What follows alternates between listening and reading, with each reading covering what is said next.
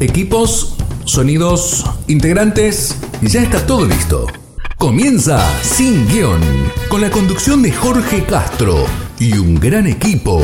Oscar Cornejos, Emiliano Uberti, Luis Sosa y desde España, Néstor Stura. Sin Guión. Bienvenidos. Buenos días, estamos hoy reunidos con el padre Vicente Cortina. Padre, buenos días. Muy buenos días. padre. ¿Quién es usted? ¿Quién es el padre Cortina? Padre Vicente Cortina, legionario de Cristo, valenciano, desde hace 37 años religioso y 26 de sacerdote, de esos 37 años casi, 26 de sacerdote. Eh, he estado trabajando, como creo que te comenté antes, a nivel privado, estudiado eh, bueno, formación en Roma y después Salamanca, Roma y de, trabajo, he trabajado en México, he trabajado en Chile, he trabajado en Italia y ahora eh, llevo 11 años trabajando en mi tierra aquí en España, uno en Sevilla y 10 aquí en Valencia. Los primeros años en las, en las universidades, no, solamente como directivo de universidad, sino también sobre todo con jóvenes.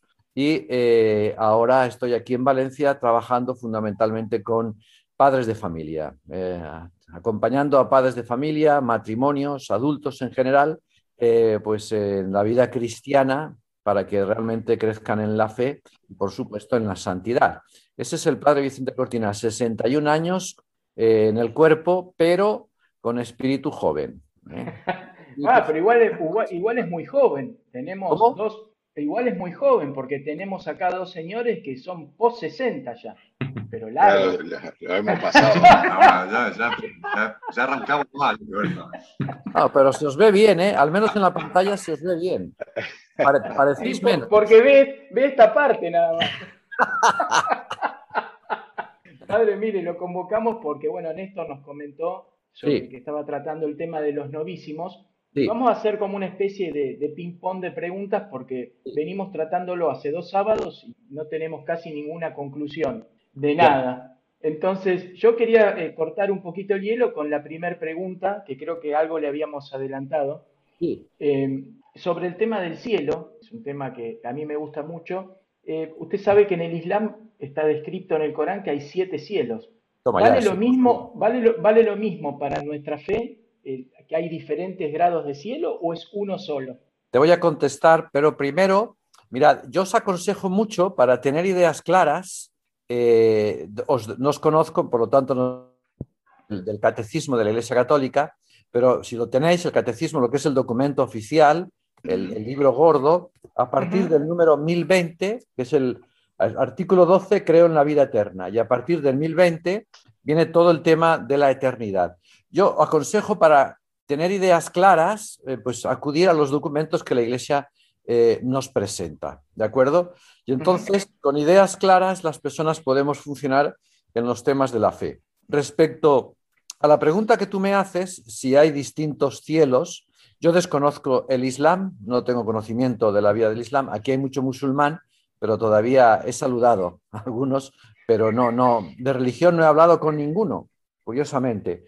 Eh, no, el, cielo es uno, pero sí es verdad que el Evangelio Jesucristo nos dice clarísimamente, en la casa de mi Padre hay muchas moradas, ¿no?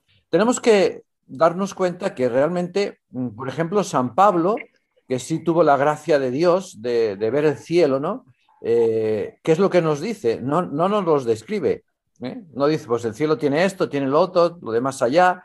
No, no. Jesús, San Pablo quedó tan nadado, tan sorprendido, tan impactado de lo que es el cielo, que llegó a decir estas palabras. Ni el oído yo, ni la, ni la mente humana, ¿no? ni, el oído yo, ni, ni el ojo vio, ni la mente humana puede llegar a imaginar lo que Dios tiene preparado para los hombres. Esto es muy típico de eh, aquellas, aquellas personas que han tenido pues alguna visión mística, como Santa Teresa o San Juan de la Cruz y tantas personas en la historia de la Iglesia, tienen que usar todo un lenguaje humano para ayudarnos a acercarnos a eh, lo que es eh, Dios mismo o lo que es el cielo o, la revelación privada que hayan tenido o pública.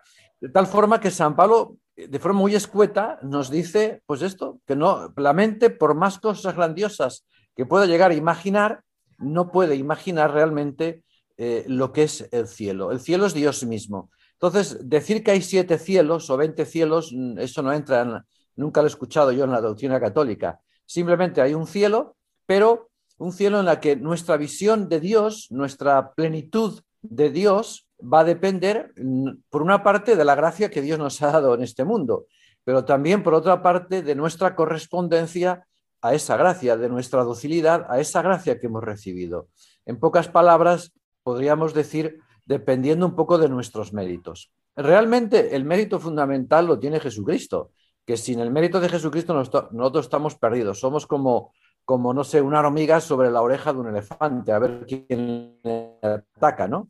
Eh, no entonces, así somos nosotros. Pero lo máximo que podemos decir pues, es lo que nos dijo Jesucristo. En la casa de mi padre hay muchas moradas. Entonces, eh, nosotros podemos deducir que aquella persona que en esta vida eh, más ha amado a Dios, más ama a Dios, y esta es la clave de nuestra vida cristiana, eh, tendrá una visión más plena de Dios. Realmente estamos en un campo en que mm, se nos revela mucho, pero al mismo tiempo se nos revela poco. Tanto el Antiguo como el Nuevo Testamento están plagados de textos del cielo, pero describir de forma, yo no conozco el Corán, reconozco que no lo he leído, ni pienso leerlo de momento, la verdad. No, lo lea, padre, porque es uno de los libros más aburridos que hay. Entonces, eh, no tenemos descripciones, ni... pero sí sabemos, por la misma doctrina cristiana, ¿no? lo que Jesucristo eh, nos ha dicho. Yo creo que lo más importante cuando pensamos en el cielo, cuando pensemos en el cielo, perdón, no es tanto eh, si hay siete cielos o sino fundamentalmente el cielo tiene que ser una motivación para nosotros vivir en esta vida con espíritu de santificación. Para mí esta es la clave, ¿no? Esta es la clave, ¿no? Que vivamos pensando en los temas de la eternidad, ¿no? Eh, juicio, infierno, purgatorio, cielo, pero mm, yo pienso que eh, cualquier persona cuando va a hacer un largo viaje, pues no señala, no, no, señala atrás de su espalda un mapa y dice, pues voy a ir a este lugar. No, prepara el viaje. Pues nuestro viaje en este mundo, que es la peregrinación que tenemos en este mundo, que es un mundo en el que tenemos que militar como cristianos, eh, nuestro destino eterno, querido por Dios, querido por Dios, repito, es voluntad antecedente de Dios, es que nos salvemos, que lleguemos al cielo. Por lo tanto, el tema del cielo, poder amar, contemplar a Jesucristo, ver a la Virgen, gozar de Dios, de los ángeles, de esa vida, bienaventurada, es lo que a los grandes santos enamorados de Cristo les ha ayudado para poder afrontar esta vida, este peregrinaje y eh, arrostrar dificultades, problemas, pero vivirlo todo con un gran espíritu de santificación cristiana. Os cuento una anécdota que Néstor la conoce, que yo viví hace pocas semanas, ¿no? Tuve que bautizar una niñita que nació pues eh, con varias deformidades, una comunicación interauricular, otra comunicación interventricular, por lo tanto la sangre en el corazón se mueve de forma rara, ¿no? No es de ventrículo aurícula, sino mal, o sea, está, hay cuatro agujeros ahí. El caso es que también con un problema renal, total, entraba al hospital, salía al hospital. Es una mamá que ya, mi papá, que ya tienen tres hijas y les ha nacido la cuarta. El momento antes de iniciar el rito del bautizo, del bautismo, me dice, padre, ¿me permite dar unas palabras? Y me dijo, y esta, de unas palabras, muy emocionada, llena de, felicidad, poder bautizar a su hijita, eh, que está en peligro, y dijo esta, esta frase que, que, a mí se me ha quedado grabadísima, ¿no? ¿no? Dice, el Señor nos ha concedido una cruz que no vivimos, que no vivimos con resignación, sino como un don de Dios. Una cruz que no vivimos con resignación, sino como un don de Dios. Y esta es la fe. Es decir, eh, la fe cristiana me ayuda a enfocar mi vida presente con sentido de eternidad, pero con un sentido de eternidad muy concreto, que es poder gozar de Dios en el cielo. Por eso esas palabras de San Pablo, ni el ojo vio, ni el oído oyó, ni la mente humana puede llegar a imaginar lo que Dios tiene preparado para los que le aman, pues a mí me, motiva mucho porque en el fondo, ¿qué es el cielo? El cielo es Dios mismo, es Dios mismo. Y si Dios ha creado este mundo hermosísimo, ¿no? Yo que pude estar ahí en el sur de Chile y compartir un lago, el lago de todos los santos, pues tengo que decir que es uno de los lugares más hermosos que yo he visto en mi vida. ¿eh? Y no es un peloteo, como dicen aquí, ¿eh? para, con los argentinos. Es que es la pura verdad, me encantó. Eh, te vas al norte de España, pues todo el, Cantábrico, todo el Camino Santiago, en muchos lugares. Yo creo que no hay lugar de la Tierra, incluso el, mismo desierto. Yo que tuve que ver el desierto del norte de Chile. Claro, no es un lugar para vivir, pero me cautiva, me cautiva. Me quedé viéndolo en aeropuerto, en, en Arica creo que era, ahí en el norte, en el norte de Chile, ¿no? Volvía yo de Venezuela entonces, si la creación de Dios es hermosa y después si analizamos la misma persona humana, la biología, la organización del ser humano, ¿cómo será Dios? ¿Qué es Dios mismo, no? Entonces, nos tiene que cautivar los temas de la eternidad para vivir santamente y querer gozar con Dios en el cielo. Esta para mí es una clave. Por lo tanto, yo no sé eh, el cielo musulmán cómo es, solo puedo decir que los méritos que tú alcanzas unidos a los mitos de Jesucristo son los que te darán esa plenitud de mayor felicidad eh, en el cielo. Pienso yo que esto es así. No, no, no, no soy Dios tampoco, pero sí me gustaría ver a la Santísima Virgen y a mi santo preferido, San Vicente Ferrer, que acabamos de celebrarlo aquí en Valencia. Amigos de Sin Guión, vamos a nuestro primer corte musical. En este caso vamos a escuchar eh, los cinco temas tributos a Box Day. Para comenzar, tenemos uno de los clásicos de, este grupo musical argentino, pionero del rock latinoamericano, de principios de los 70. Vamos a escuchar por Vox Day Génesis. Enseguida continuamos con más India.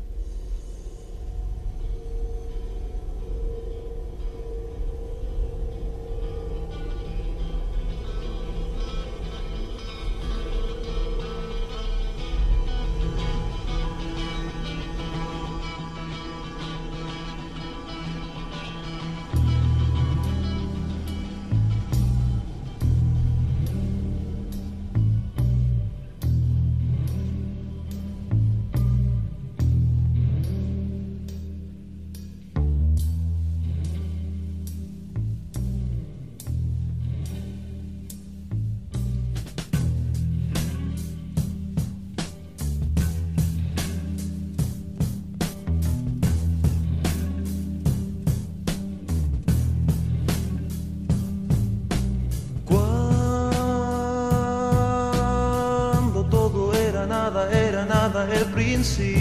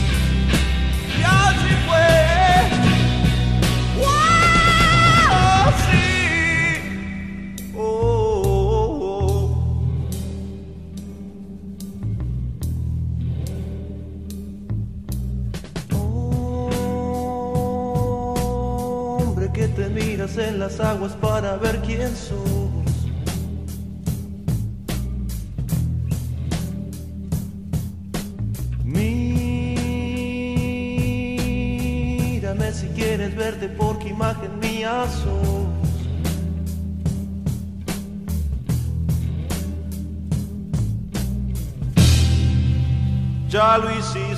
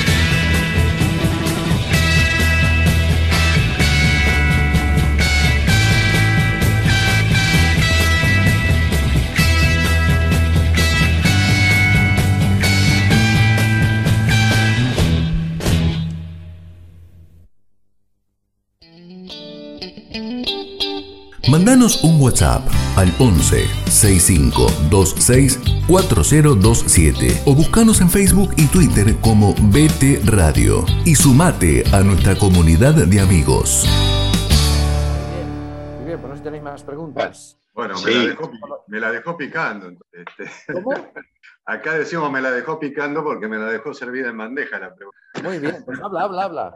Eh, con respecto a lo que usted está diciendo, y, nos planteamos el otro día en el, programa anterior, eh, ¿qué pasa con estas personas que son muy buenas personas, tienen muy buenas obras, pero no creen en Dios, o sean ateos, y por supuesto tampoco creen en Jesucristo? ¿no? Si el Evangelio dice que Él es el único camino de verdad y vida, este, ¿qué pasa con estas personas ¿no? de, buen corazón, que son gente que, ayuda, que, que, tienen obras, pero bueno, no está Dios en sus vidas? Bien. Eh, a ver, aquí hay que hacer varias, pienso yo, varias distinciones, ¿no? Y sobre todo yo hablo mm, del conocimiento que tengo aquí en esta parte del continente europeo, donde hay mucha recalcitración a las cosas de Dios, siendo Europa un continente que ha difundido el cristianismo y que no se entiende sin el cristianismo, ¿no? Entonces, yo lo primero que diría un poco eh, con toda la doctrina católica y el Concilio Vaticano lo recordó también, es que Dios a todos da las gracias para salvarse. La verdad fundamental que tenemos es que el hombre no se salva sin... ¿Cuál sea esa relación? O sea, la ¿os acordáis de la famosa afirmación ¿no? que de San Cipriano, si no recuerdo mal? Eh, fuera de la iglesia no existe las, no hay salvación.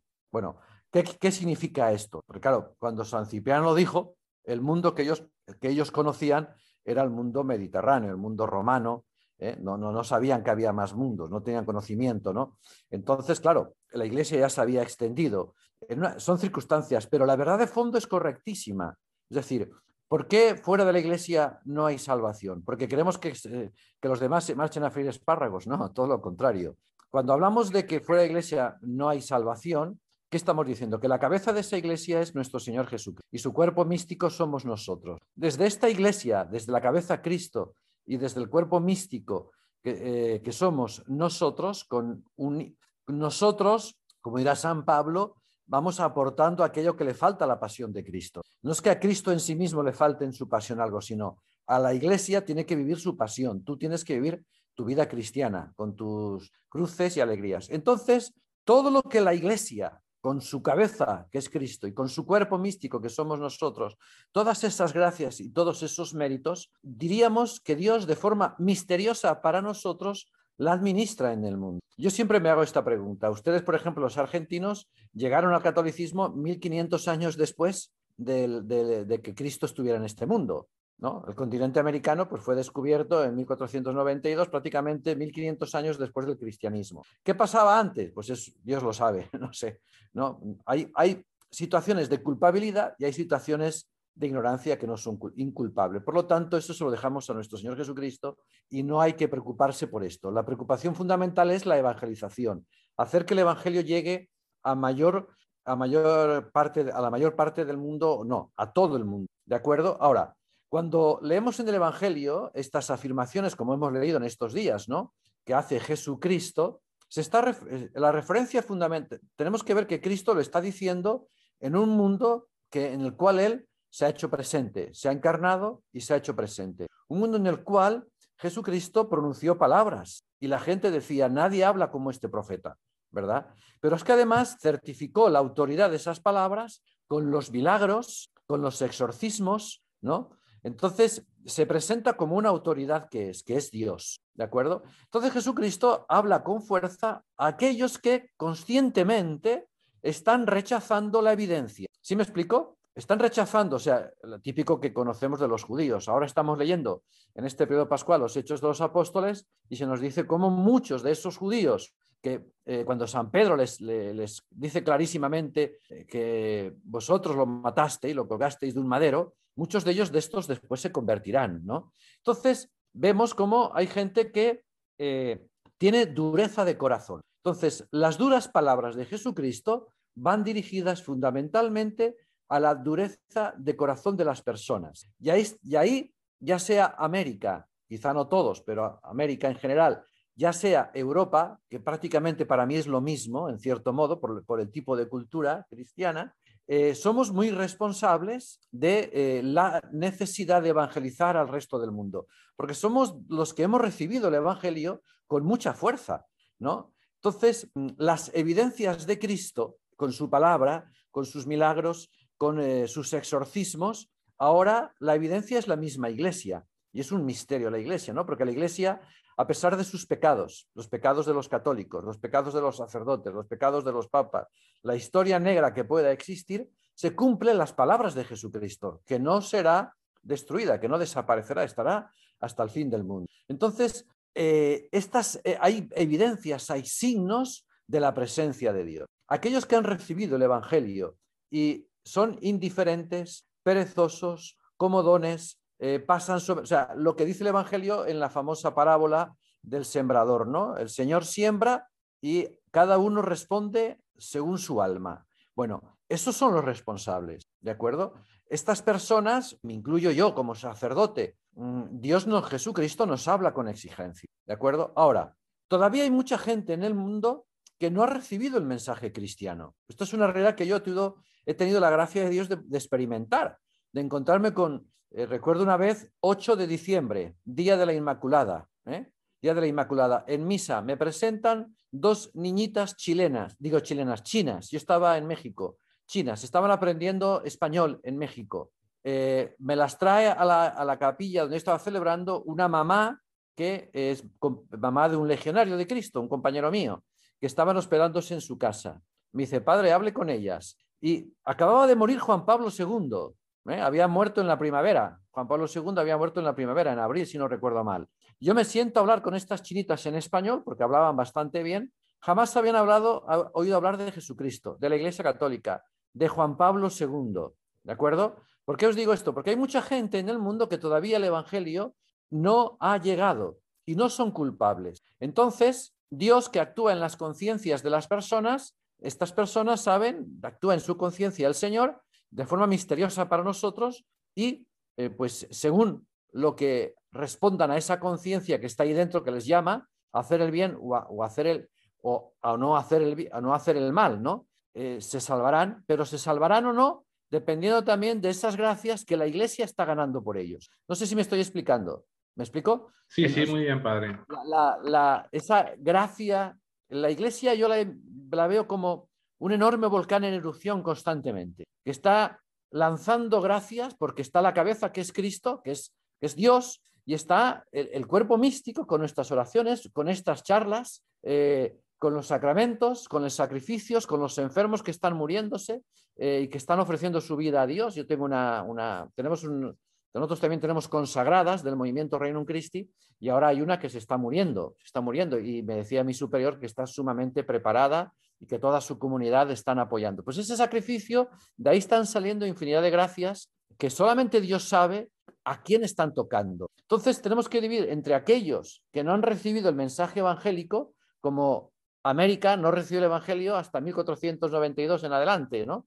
Y aquellos que, habiéndolo recibido, lo desprecian. No sé si... No, es verdad que antiguamente, quizá en la Edad Media, y, una falta de concepción más, clara de lo que es eh, la salvación, pero claro, las cosas vamos entendiéndolos progresivamente. La, verdad está ahí, pero la comprensión, ¿no? Pues claro, eso hizo que hubiera un gran impulso misionero. Cuando los misioneros llegan a América o cuando llegan a África, cuando llegan a Asia, en los lugares donde no se conocía a Jesucristo, y ven lo que ven, pues es un impulso a predicar de Cristo. Yo que he estado en México muchos años, cuando uno ve las pirámides son maravillosas, pero ahí se cargaban a miles de personas, les sacaban el corazón en sacrificios humanos, ¿no?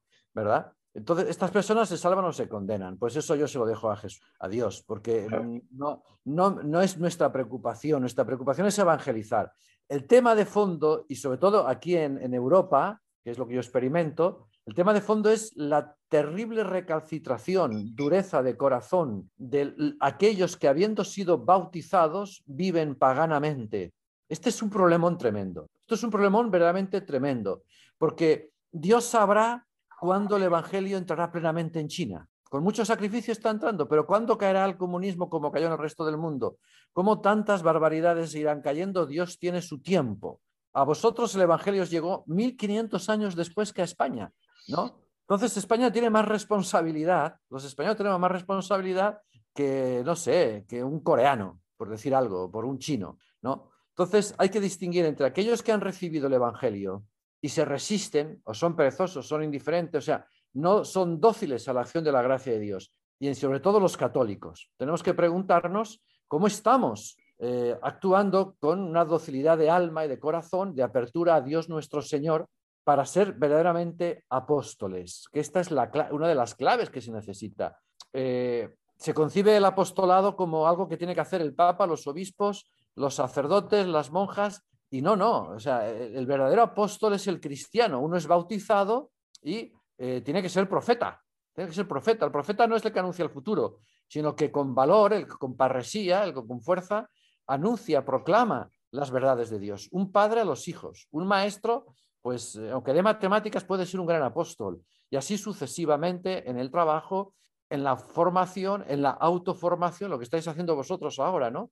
Eh, generar esta, esta, vida espiritual y esta corriente de formación. Creo que me he enrollado un poco, pero el tema de fondo hay que distinguir siempre entre aquellos que no han recibido el Evangelio, y eso lo dejamos a la misericordia de Dios, pero sabemos que Dios a todos toca el corazón. Y por ley natural, aquellos que respeten lo que Dios dice en su conciencia, aunque no sepan que es Dios, ¿no? Y los que sí hemos recibido el Evangelio, ya sea católicos o protestantes, y que realmente pues en nuestra vida pues podemos actuar con mucha frialdad, con mucha indiferencia. Eh, para mí esto es lo preocupante, porque en la Iglesia hay más de 1.300 millones de bautizados que si, que, si viviéramos de verdad, no digo, una, no digo santa, santa, santamente, pero con un poquito más de autenticidad nuestra fe, el mundo cambiaría. Mm. Esto es lo que hizo el cristianismo en los 300 primeros años, llegar a todos los estamentos de la sociedad para darle un vuelco. Esta es la clave, porque los otros conocerán a Dios en la medida en que haya misioneros, padres de familia, madres de familia, o sea, cada uno en su ambiente para llevar a Dios. Y eso sucederá según los destinos que Dios tenga en la historia. Pero los que hemos recibido el Evangelio, ¿cómo estamos respondiendo? Es verdad que dentro, actualmente, y sobre todo yo pienso aquí en España, ya hay muchas generaciones de jóvenes que no conocen a Cristo. Yo estoy haciendo una catequesis ahora, está viendo una muchacha de 26 años que se casa en septiembre. Pues bien, este ahora, el próximo día 11 de mayo, eh, recibirá el bautismo, eh, la confirmación y la primera comunión dentro de la misa de, de las confirmaciones que tenemos en el colegio. Es impresionante es impresionante el grado de ignorancia que tiene, pero incluso hasta del lenguaje mínimo del cristiano. No le han dado sus padres absolutamente nada. Me dice, mi madre se sabe todas estas oraciones y mi padre pues las habrá estudiado también, pero no sé qué ha pasado y desconozco, no he querido preguntar, pero la niña es una niña muy dócil, con una gran apertura, pero es un grado de ignorancia supremo, una ignorancia vencible porque se está formando para casarse, lo lleva en catequesis todas las semanas, pero de lo que ella no conoce, en gran parte no podemos hacerla culpable. Por eso, a la hora de juzgar, no perdamos el tiempo, eso dejémoselo a Dios, sino preocupémonos de ser apóstoles, o sea, preocupémonos de evangelizar eh, en nuestros ambientes. Para mí esto es lo fundamental, ¿de acuerdo? Amigos de Sin Guión, vamos al segundo corte y en este tributo a la banda argentina de rock Box Day, vamos a escuchar un tema que es, bueno, para nosotros es muy conocido porque después de 50 años se sigue escuchando. Y en este caso se llama El momento en que estás, otro clásico de esta banda Box Day, y enseguida continuamos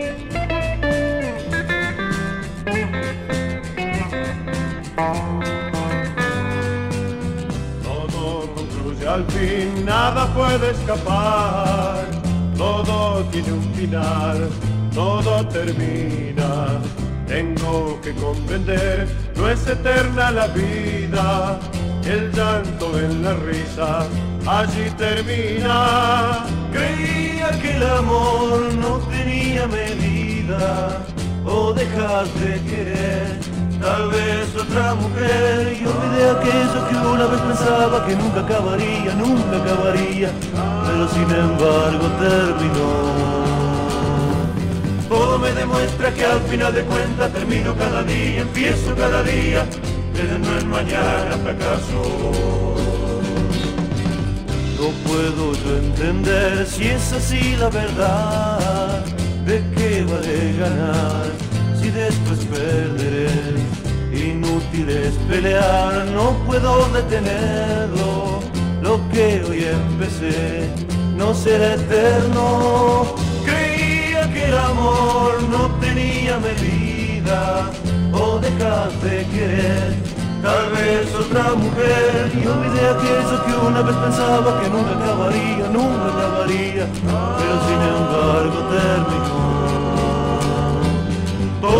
Demuestra que al final de cuentas termino cada día, empiezo cada día, creyendo en mañana fracaso. Cuánta verdad, cuánta verdad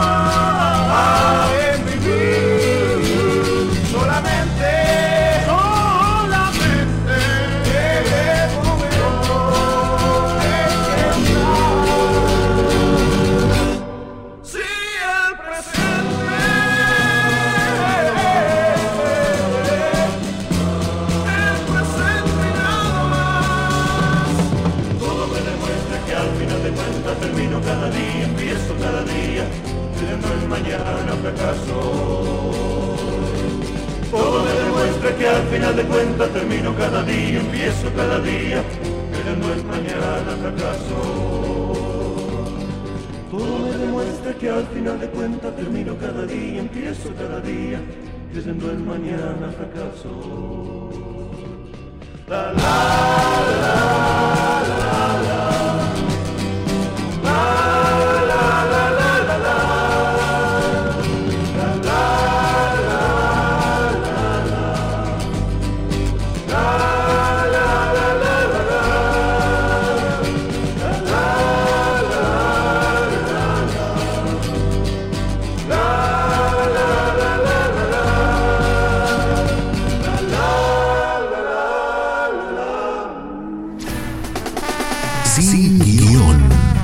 Todos los temas se hablan, se analizan, se debaten acá. Acá, sin guion. Un rato me quedaba como esta pregunta, ¿no? Eh, el, el, alma, vamos a hablar del alma porque el cuerpo ciertamente sabemos que no parte hacia el cielo, ¿no? Si tuvimos la gracia tipo como María, bueno, eso sería otra cosa. No, es el caso de los hombres. No es el caso de los hombres, claro, pues el alma, para poder llegar al cielo, debe pasar por esto, por el dolor, por el sufrimiento que estaba comentando, como, digamos, estamos en este momento como humanidad, estamos pasando un gran dolor de esto del coronavirus y demás. Eh, ¿Debemos pasar por eso para llegar a ese cielo o es algo que no, no, sé cómo explicarlo? No sé si me entiende lo que le quiero decir. Sí, perfectamente. Eh, mirad, eh, nosotros tenemos que seguir a Cristo. Esta es nuestra clave. Entonces, ¿qué es lo que vemos en Cristo? Si os fijáis en el Evangelio, desde que nace hasta que menos la resurrección, en Cristo es un, un camino creciente hacia la cruz. Os voy a poner un ejemplo de, lo que acabo de decir. Nosotros cuando celebramos la Navidad, eh, pues bueno, al menos aquí en, esta, en el hemisferio norte, eh, se celebra, yo estuve en Chile y no me gustó nada, ¿no? porque es verano, yo no estoy acostumbrado a eso, ¿no? Eh, no hay árbol de Navidad igual que acá. las cosas externas me resultaban un poco frías. Dije, madre mía, pero claro, es un calorón tremendo allá. Eh, bien, pero, y es muy bonito, los villancicos y regalos, pero yo siempre pienso, este niño que nació en el seno de la Virgen tuvo que dejar el cielo. Tuvo que dejar el cielo para entrar, sí, en el seno materno de la Santísima Virgen. Pero todo lo que rodeó a Jesucristo constantemente es un camino increciendo hasta el Calvario, ¿de acuerdo? Como consecuencia del pecado original y después de nuestros propios pecados, el pecado ha hecho posible que en el mundo entre el sufrimiento, el dolor y la muerte. Sin el pecado original no existiría ni el sufrimiento ni el dolor. Y posiblemente la muerte como un trauma, como lo vivimos ahora, a lo mejor era simplemente un tránsito hacia la eternidad. Pero el pecado original ha introducido esto. Y a eso se suma nuestros propios pecados a lo largo de la vida. Entonces, nuestra vida cristiana, nuestra vida cristiana y la vida del mundo tiene que ser purificada. Y Cristo ha venido a purificarnos eh, partiendo de la cruz, de, la vida, de la renuncia del cielo para entregarse por nosotros. Y, esto es una de las grandes lecciones que nos da la cruz. Dice Santo Tomás de Aquino, si tú quieres ser humilde, contempla a Jesucristo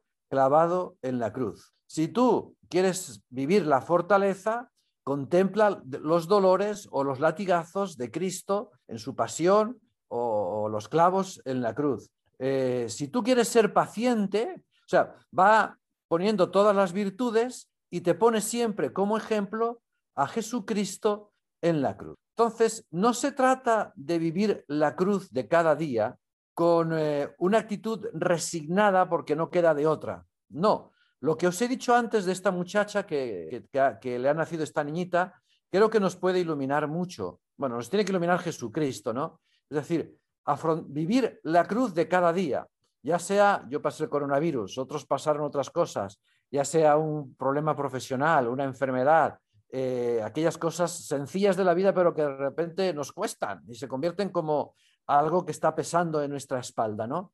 Cuando las vivimos unidos, cuando todo esto lo vivimos unidos a nuestro Señor Jesucristo, es decir, en gracia de Dios, conscientes de que esta gracia de Dios es Dios mismo presente en nuestra alma, fortaleciéndola para afrontar, eso nos va santificando. Y esa santificación es la verdadera purificación del alma, ¿no? Yo he estado explicando, no sé si Néstor estuvo en todas las charlas, todo ese proceso de purificación del alma, ¿no? que lo describe muy bien eh, los grandes místicos españoles, Santa Teresa, San Juan de la Cruz, no solamente ellos, pero sobre todo ellos, también Santo Tomás de Quino, con otras expresiones, ¿no? Una Santa Catalina de Siena, los grandes místicos, pero sobre todo San Juan de la Cruz y Santa Teresa de Jesús lo describen casi casi que parecen americanos, estos libros con todos los puntos perfectos, ¿no? Paso a paso a paso, pues uno lee a San Juan, con su literatura típica del siglo de oro español, que a veces para los españoles actuales y para vosotros quizá también puede ser un lenguaje un poco difícil de entender, ¿no? estas palabras antiguas, pero lo describen muy bien. Es todo un proceso de purificación, pero es un proceso de purificación que va embelleciendo nuestra alma, es decir, va arrancando de nuestra alma un dolor de cabeza o un dolor de muelas o un problema, no sé, laboral. No es lo mismo cuando tú se lo ofreces a Dios y lo vives desde la gracia de Dios, desde Dios, que es simplemente soportarlo. Eso te va, te va asimilando más a Jesucristo. Nos dirá San Pablo, tened los mismos sentimientos que tuvo Cristo Jesús. No se está refiriendo a los sentimientos emotivos, la emotividad, no, no, tened la misma forma de ser de Cristo, imitadme a mí, imitad a Jesucristo. Eso es lo que nos está pidiendo San Pablo, ¿no? Entonces, eh, no es que sea un deporte la cruz, ¿eh? Sino que hay una realidad. Cristo ha, con su sangre, con su vida, muerte y resurrección, con su sangre derramada, limpia mi alma. Si leéis a Santa, ay, se me fue el nombre, está la fundadora de la Divina Misericordia, que polaca, Santa Faustina Kowalska, Santa Faustina Kowalska, eh, ahí Santa Faustina, en, su libro es bastante gordito, ¿eh? Los conocéis, hay una imagen que me encantó, que yo la explico cuando explico la confesión. Dice, la confesión es, cuando tú te confiesas, es como si un cubo de sangre de Cristo, o sea, una ducha espiritual, cae sobre tu alma y te deja limpio. Esa sangre de Cristo en la cruz es la que purifica nuestra alma. Pues bien, nosotros que somos el cuerpo místico de Cristo, tenemos que colaborar con nuestra cruz, unido a Jesucristo, para purificar nuestra alma pero no solamente la nuestra, correcto, ese es el libro, La Divina Misericordia. Es un ladrillito, ¿eh? Es un ladrillito grande, ¿no? Pues ahí, en un momento determinado, aparece esa imagen que a mí se me quedó grabadísima, porque es muy hermosa, esa, sangre de Cristo, el cristiano tiene que hacerla fructificar en la propia vida y en la de los demás. Y entonces, cuando todo te va bien, pues eh, dale gracias a Dios y lo vives gozoso. Y cuando el día te solo todo te sale al revés, pues se lo ofreces a Dios. Eso no quita que ya eh, la queja humana típica, ¿no? Eh, aquí pasó, no sé si os enterasteis en España, hace dos meses pasó por aquí la Filomena, ¿no? Eh, o sea, en Madrid aquello tenía medio metro de nieve. Aquí en Valencia estamos junto a la costa y no, pero vamos, para un valenciano dos grados de temperatura, o para un murciano era un frío que te mueres. Era un frío que te mueres, ¿no? pues uno se lo ofrece a Dios. Sí, pero eso no quita que no tenga tendrá que encender la chimenea o el calefactor, etc. O sea, no se trata de contemplar la cruz de nuestro Señor Jesucristo y la cruz propia con un espíritu sádico o de, de autoflagelación, sino esta es la realidad de la vida. Acojamos la gracia de Dios, imitemos a Jesucristo por amor a Cristo, por amor a Dios, y eso va purificando, va purificando nuestra alma, va iluminando nuestra alma, nos va uniendo. Pero este proceso de purificación, iluminación y unión con Jesucristo es simultáneo. Pongamos un ejemplo muy sencillo. Cuando una persona viene a este mundo y lo bautizan, ¿qué es lo que sucede? El sacerdote deposita agua sobre la cabeza de la criatura, eh, pronuncia las palabras, yo te bautizo, Pepito, en el nombre del Padre, tres veces, ¿no? Bien, ahí qué es lo que pasa? Ahí, ahí hay una purificación, eres purificado del pecado original. ¿eh? Tu alma queda iluminada por Dios, aunque el niño no se entere, y tu alma queda unida a Dios. Ese es el principio, el inicio. Pero a medida que vamos avanzando en la vida cristiana, esta purificación, a medida que tú vas ofreciéndote a Dios, se hace más fuerte. Y entonces el Señor, ¿qué es lo que va haciendo en ti? Te va haciendo ver no solamente ya los pecados, diríamos, mortales, graves, eh, que son evidentes para un cristiano que conoce su fe, claro, sino te va haciendo ver incluso hasta imperfecciones, formas de ser que no son totalmente cristianas. Pues el Señor te lo va haciendo ver, te va purificando, te va iluminando te va uniendo más. Es el gran protagonista, esto es el Espíritu Santo. No es tanto el, que yo me lo proponga. Por supuesto que tengo que proponérmelo para colaborar con Dios, pero fundamentalmente es la acción del Espíritu Santo. Y en ese proceso, en ese camino que es la vida, pues como todos sabemos, porque viéndos a todos, pues ya no sois ningunos críos, eh, ¿quién no ha tenido un problema?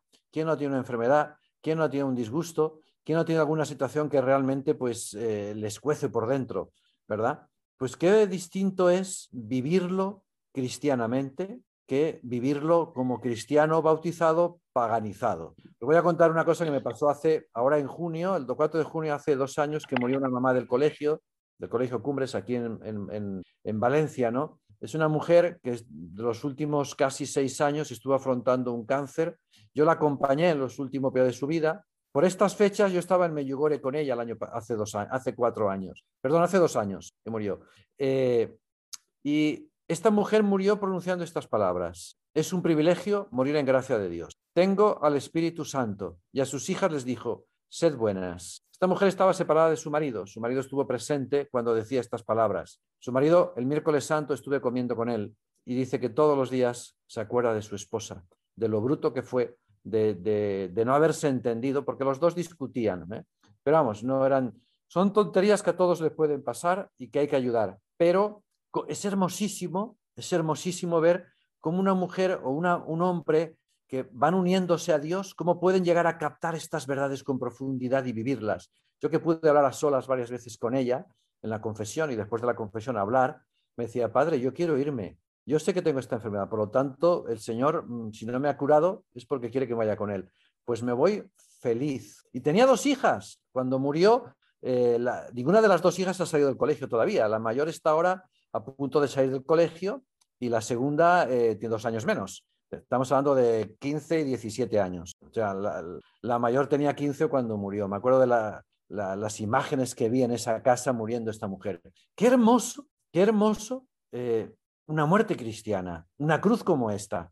¿no? Hace poco, vosotros tenéis ahí un jesuita famosísimo, que ya debe ser muy mayor, el padre Alfredo Sáenz, quizá lo conocéis porque es un, es un hombre de Dios y es un intelectual.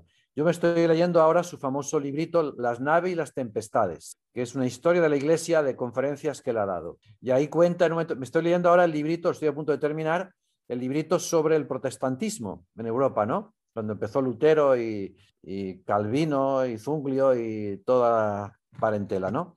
Eh, en Inglaterra, con el anglicanismo, cuenta en un momento determinado cómo Isabel, la reina Isabel, eh, que era protestante, que, le dio duro a los católicos, estaba la reina María, que era hija de Enrique VIII y de eh, Catalina de Aragón, hija de los reyes católicos. Bueno, pues María, que era católica y defendió el catolicismo, pues el, autor comenta cómo murió esta mujer, pues en la gracia de Dios, y cómo murió Isabel, cómo murió la reina Isabel, que fue la que reinó y, y le dio un buen palo a los católicos, pues pegando gritos, desesperada. En fin, yo llego a estos extremos, cuento estos extremos porque, es decir, el poder de Dios transforma el alma. La gracia de Dios transforma el alma.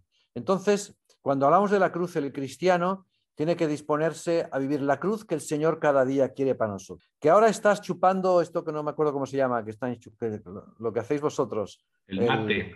El, mate. El mate. Hace dos años yo estuve en Medjugorje con un grupo de argentinos y me hicieron chupar mate. Creo que no voy a volverlo a chupar más. Ah. y más ahora con el COVID, no estoy acostumbrado a tomar estas cosas, ¿no? Bien, cierro paréntesis. Eh, quiero decir, ¿Cómo afrontar, cómo la gracia, el poder de Dios puede hacer que tú abraces la cruz con amor? Porque es lo que nos va a santificar, es lo que nos va a santificar. Y purifica nuestra alma porque nos hace humildes, nos hace sencillos, ¿de acuerdo? Bien, se puede decir muchas más cosas, es otro tema, el tema de la cruz aparte, pero respecto al tema del sufrimiento. Por eso, vivir esta vida ofreciéndose a Dios, que la clave es el amor a Cristo, el amor a Dios. Y a veces amar implica llorar, implica sangrar en el alma, ¿no? Pero cuando uno lo hace por amor a Cristo, vendrá el cielo. Está todo el tema de la cruz, que es mucho más, más amplio que lo que he comentado aquí.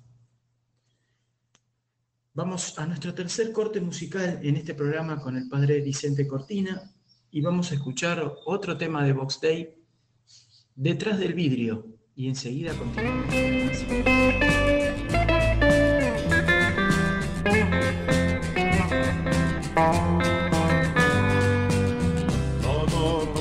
Al fin nada puede escapar, todo tiene un final, todo termina. Tengo que comprender, no es eterna la vida, el llanto en la risa, allí termina. Creía que el amor no tenía medida, o dejar de querer Tal vez otra mujer y olvidé aquello que una vez pensaba que nunca acabaría, nunca acabaría, pero sin embargo terminó. Todo me demuestra que al final de cuentas termino cada día, empiezo cada día, no el mañana fracaso. No puedo yo entender si es así la verdad, de qué vale ganar y después perderé. Inútil es pelear, no puedo detenerlo. Lo que hoy empecé no será eterno. Creía que el amor no tenía medida o dejaste querer. Tal vez otra mujer y olvidé aquello que una vez pensaba que nunca acabaría, nunca acabaría, pero sin embargo terminó. Todo me demuestra que al final de cuentas termino cada día, empiezo cada día, creyendo en mañana fracaso.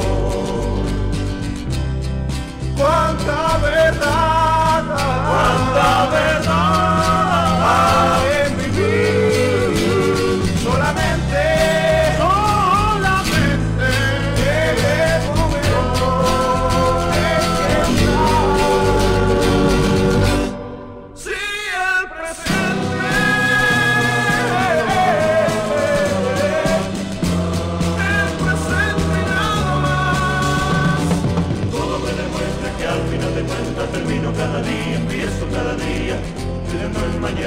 fracaso.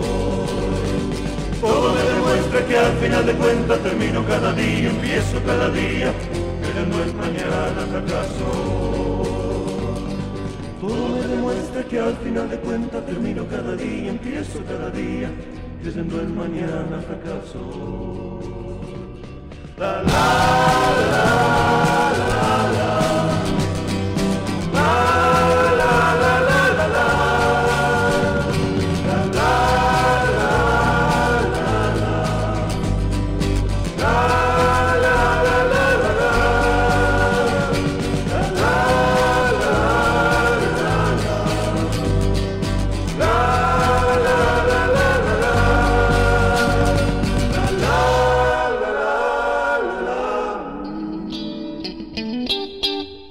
Mandanos un WhatsApp al 11 6526 4027 o buscanos en Facebook y Twitter como BT Radio y sumate a nuestra comunidad de amigos.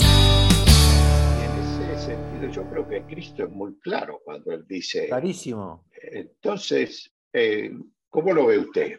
A ver, eh, yo que he estado en América y que soy europeo, eh, esto es uno de los pecados capitales, sobre todo en los miembros, en muchos, no digo en todos, no lo sé, no estoy en todos, pero eh, quererse ganar a la gente en la evangelización, suavizando la verdad del Evangelio, es un error, porque es disminuir la gracia de Dios. ¿De acuerdo?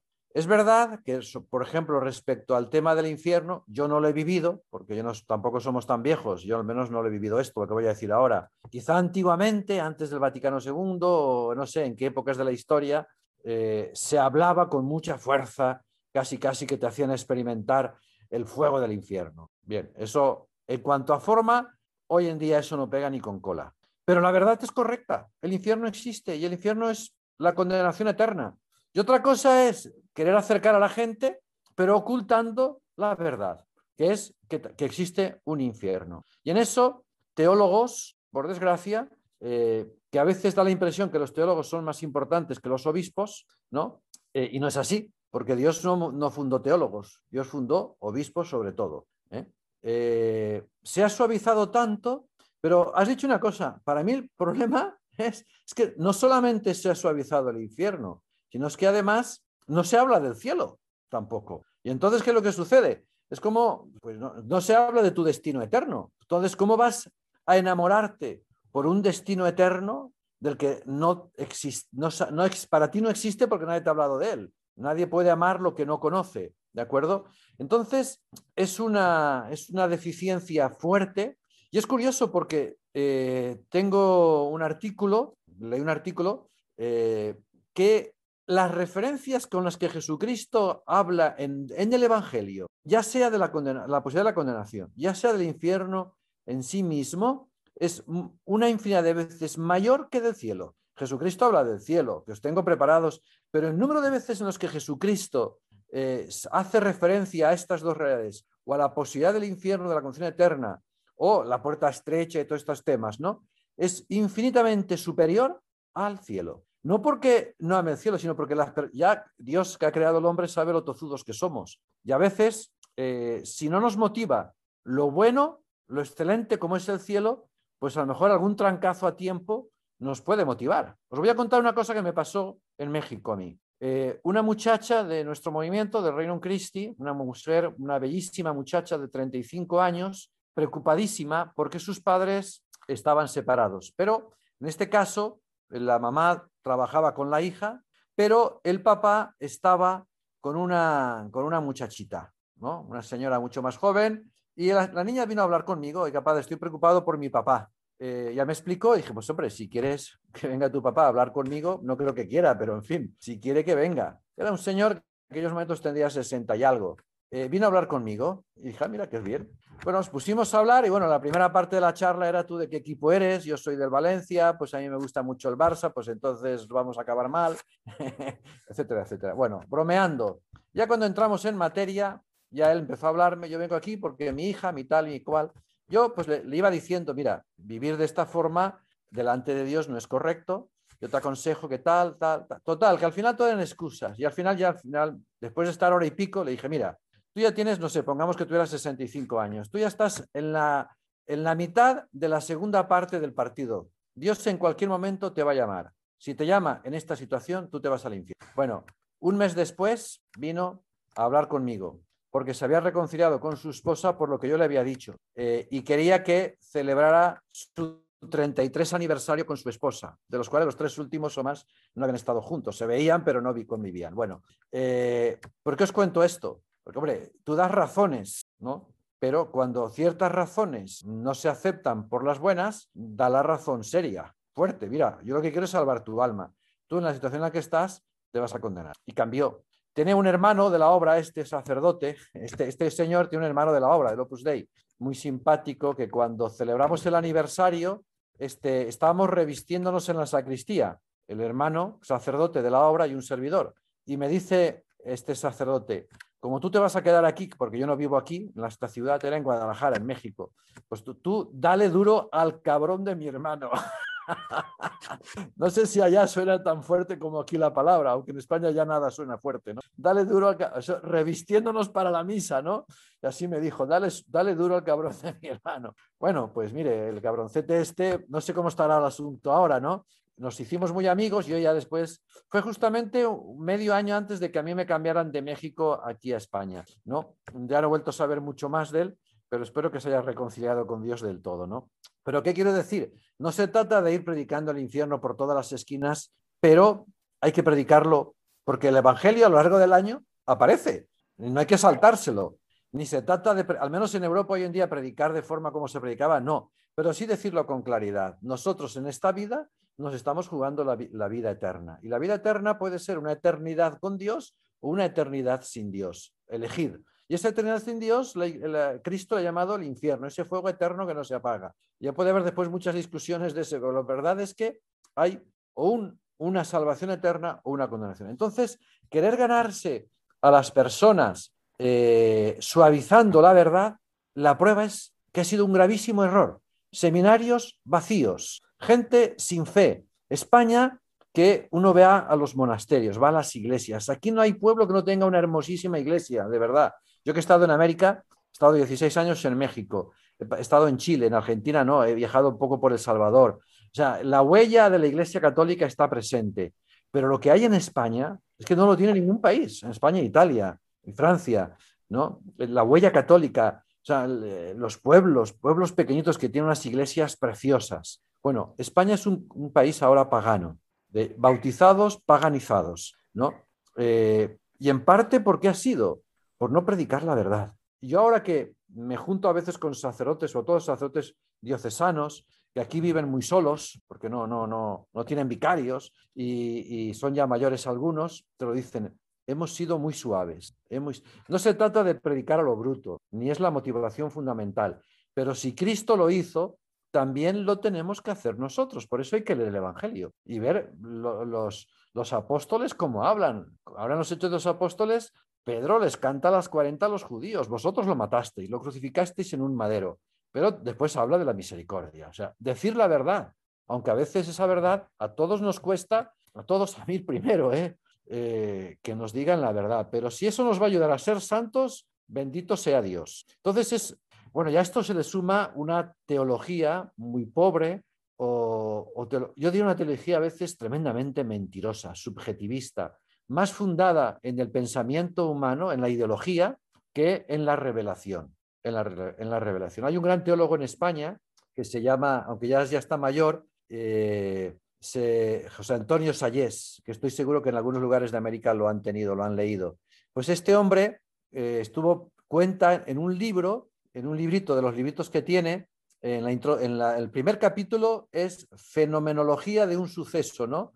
Y es cuando él cuenta que estuvo en el seminario en, eh, en, el norte de España, en el País Vasco, donde nació San Ignacio Loyola, San Francisco Javier, o sea, grandes santos. Dice, eh, empezó a entrar, cuando yo era seminarista, dice, empezó a entrar teología protestante en el seminario. Dice, eh, éramos 100 seminaristas, no sé si en toda la teología o en primero de teología, no sé, no recuerdo bien, pero con 100 seminaristas. Dice, al año siguiente volvimos 10. ¿Os imagináis la barbaridad? O sea, eh, pero es que, aun viviendo en el seminario, decía, esos diez no siempre teníamos misa a diario, hay ciertas cosas que no se nos predicaban. Yo he vivido en México un caso que me asombró muchísimo. Estaba yo trabajando como vicerrector en la universidad y eh, me dice mi secretaria, padre, aquí hay un negrito que está esperándole. En México casi no se ven negros, morenos sí, pero negros, negros africanos no. Y entonces yo, dice que es seminarista y vino, pues yo, que, pues que pase y hablamos, no hay ningún problema. Bueno, el muchacho vino a pedir trabajo, estaba escapándose del seminario donde estaba, en México, porque estaban dándole pura teología de la liberación. Acababa de salir el catecismo de la Iglesia Católica y no les dejaban leer el catecismo de la Iglesia Católica. Si los veían en la capilla rezando el rosario, se burlaban de ellos. Entonces, han pasado muchas cosas muy graves que ha generado, esto estamos viviendo una gran purificación en la iglesia. Y yo creo que hay que ver, no te me decía un sacerdote, esto del COVID va a hacer que aquellos que quieren vivir su fe la vivan con mayor intensidad. Es decir, personas que han estado confinadas, al menos aquí en España, que cuando yo les llevé la comunión a las casas y me dediqué a repartir me saqué un salvoconducto, me hice unos análisis y me dediqué a repartir la comunión por las casas. Hubo personas mayores de 84 años. ¿eh? Recuerdo una señora que es mamá de un compañero mío, sacerdote, de General de Cristo, que cuando me vio le dije, mira, Rosa, te traigo el Santísimo. ¡Bum! Cayó de rodillas llorando. ¿eh? Porque claro, llevaban ya semanas sin poder más que ver la misa por televisión, ¿no? Eh, en cambio, esta situación, ¿qué está haciendo? Que aquellos que viven la fe, cuando se les cierran las iglesias, cuando no pueden comulgar, cuando les duele en el alma. Otros seguirán viendo la misa por televisión porque es más cómodo. ¿eh? Si no hay una grave enfermedad, claro, una grave enfermedad lo entiendo. Entonces, estás sirviendo, Dios no permite nada en la historia que no sea para ayudar a los hombres, aunque los hombres a veces no lo percibamos así. Esto es la divina providencia. Todo sucede, dirá San Pablo, para el bien de aquellos que aman a Dios. ¿La clave dónde está? Nuestro amor fuerte a Dios, nuestro Señor. Y esta tiene que ser la clave, nuestro amor a Dios, nuestro Señor. Bien, eh, hay mucha historia triste eh, detrás de todas estas situaciones en las cuales se predica de forma muy light, un evangelio muy descafeinado, un evangelio, pues no sé expresiones argentinas cómo serían, pero una, tan, suave, tan suave, tan suave, que no ejerce ningún atractivo. Esto eh, está llevando a los mismos que nos hemos consagrado a Dios, pues a vivir quizá de esa forma light también, y entonces no atrae. Pero Dios está purificando a su iglesia, eso no me cabe de duda. Por eso tenemos que estar atentos nosotros a, por dónde Dios nos va llevando. Cuarto bloque musical, vamos a hacer una pausa a todos estos temas tan profundos que estamos tocando con el Padre Cortina y vamos a escuchar otro tema que ya tiene que ver más con lo espiritual, el mismo grupo Box Day, que es Cristo Nacimiento. Y enseguida continuamos con más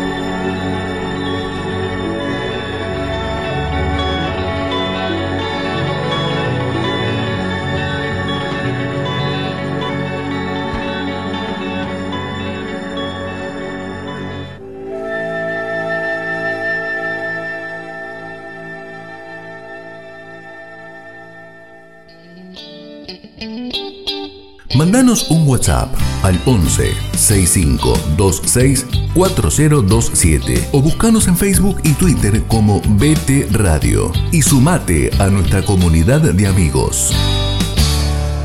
Tengo una duda que vengo preguntando en muchas reuniones que tenemos con sacerdotes, que es la siguiente. En los últimos años, no, me refiero a pocos años, pero en los últimos, eh, las últimas décadas, cada vez más uno escucha, no sé si bien o mal, pero para mí me da mucha tristeza, eh, gente de nuestra misma iglesia relativizar el cielo y el infierno como si realmente no existieran, como si fueran estados del alma. y yo personalmente lo comparo con la escritura, y yo no, ya no estoy hablando ni siquiera de la tradición, sino estoy hablando del Evangelio, Sí, padre, yo creo que también eh, estos temas han desaparecido de las homilías. Ah, totalmente. entonces, este, bueno, la gente que va o se olvida o, lo destierra de su, de su, corazón o de sus reflexiones.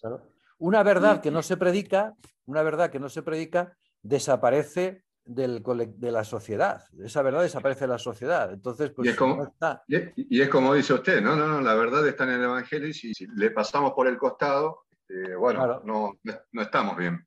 Eh, le, cambio un poquito el, el, tema, siempre hablando siempre de lo mismo, ¿no? Eh, generalmente casi todos nosotros los que estamos acá este, hemos dado o damos catequesis para adultos, este, de formación para adultos, para sacramentos iniciales. Sí. Y una de las preguntas más que nosotros por ahí la sabemos, pero bueno, hay gente que no se escucha y que por ahí no lo sabe. Las preguntas más típicas, eh, y en especial las mujeres lo preguntan. Después veremos por qué y cuáles son los contenidos internos que tiene cada, cada mujer cuando lo pregunta. Entonces la pregunta es, ¿qué pasa con los bebés este, que mueren antes de ser bautizados o aquellos que este, bueno, son abortados y lamentablemente, por supuesto, no pudieron ser bautizados? Bien, esta es una pregunta que la Iglesia todavía no ha respondido, ¿eh? pero porque no puede responderla. Mirad, hace aproximadamente eh, creo, estaba yo, creo que en el último año que estaba yo en México, ya hace 11 que volví, eh, se hizo una pregunta y eh, la, Comisión Teológica Internacional, un conjunto de teólogos que asesoran al Papa y distintos dicasterios, etcétera, la pregunta era justamente esto, ¿qué pasa con los niños que no han sido bautizados? Respuesta tajante no se puede dar. La única respuesta que da, y la da el catecismo también, se contestó con un documento, creo que tenía 30, 40 páginas, ¿verdad? Eh, basándonos un poco, para entrar en el cielo uno tiene que estar santo, o sea, bautizado, ¿no? Si es un niño, su santidad es el bautizo, ¿no? Nada, eh, tienes que, lo que dice Jesús, tienes que entrar de nuevo en el seno de tu madre, o sea, no, no se trata, perdón, de entrar de nuevo en el seno de la madre, volver a nacer no es entrar en el seno de la madre, sino ser bautizados para entrar a la vida sobrenatural. Entonces, la contestación que da el catecismo y la contestación que también daba, si no recuerdo mal, esta, esta Comisión Teológica Internacional, es que todo queda a la misericordia de Dios. Él sabrá lo que hace. Ahora bien, vamos por partes. Eh, un niño que está en el seno materno, cuyos papás cuando nazca quieren bautizarlo, si ese niño muere antes de nacer, nos acaba de pasar hace una semana una mamá del colegio iba a dar a luz a su un décimo hijo y ya sabía que iba a abrir mal, pero murió unos días antes en el seno materno y hubo que inducirle el parto. Eh, pues este niño queda bautizado por el bautismo de deseo, ¿eh?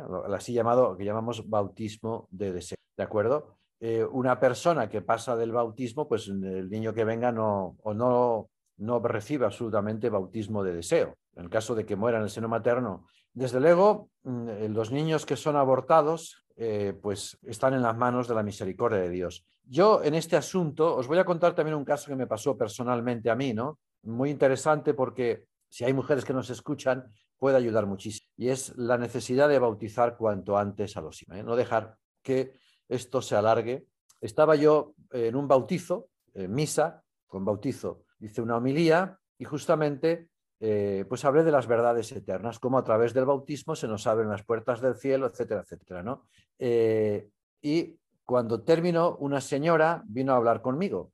Terminé la misa, vino a hablar conmigo y dice, padre, cuando nació mi primer hijo, pues yo prácticamente no lo pude ni ver. Eh, nació y nació muy enfermito. Y yo le pregunté, ¿usted lo bautizó? dice, yo no, pero las monjitas del hospital, me lo bautizaron. Pues le dije, señora, usted tiene un hijo esperándole en el cielo. ¿eh? Este niño ha ido directamente al cielo. Esta mujer se me echó a llorar y me dice estas palabras literales que no las olvidaré jamás. Usted me ha quitado una losa de encima. No yo, el Espíritu Santo que es quien da.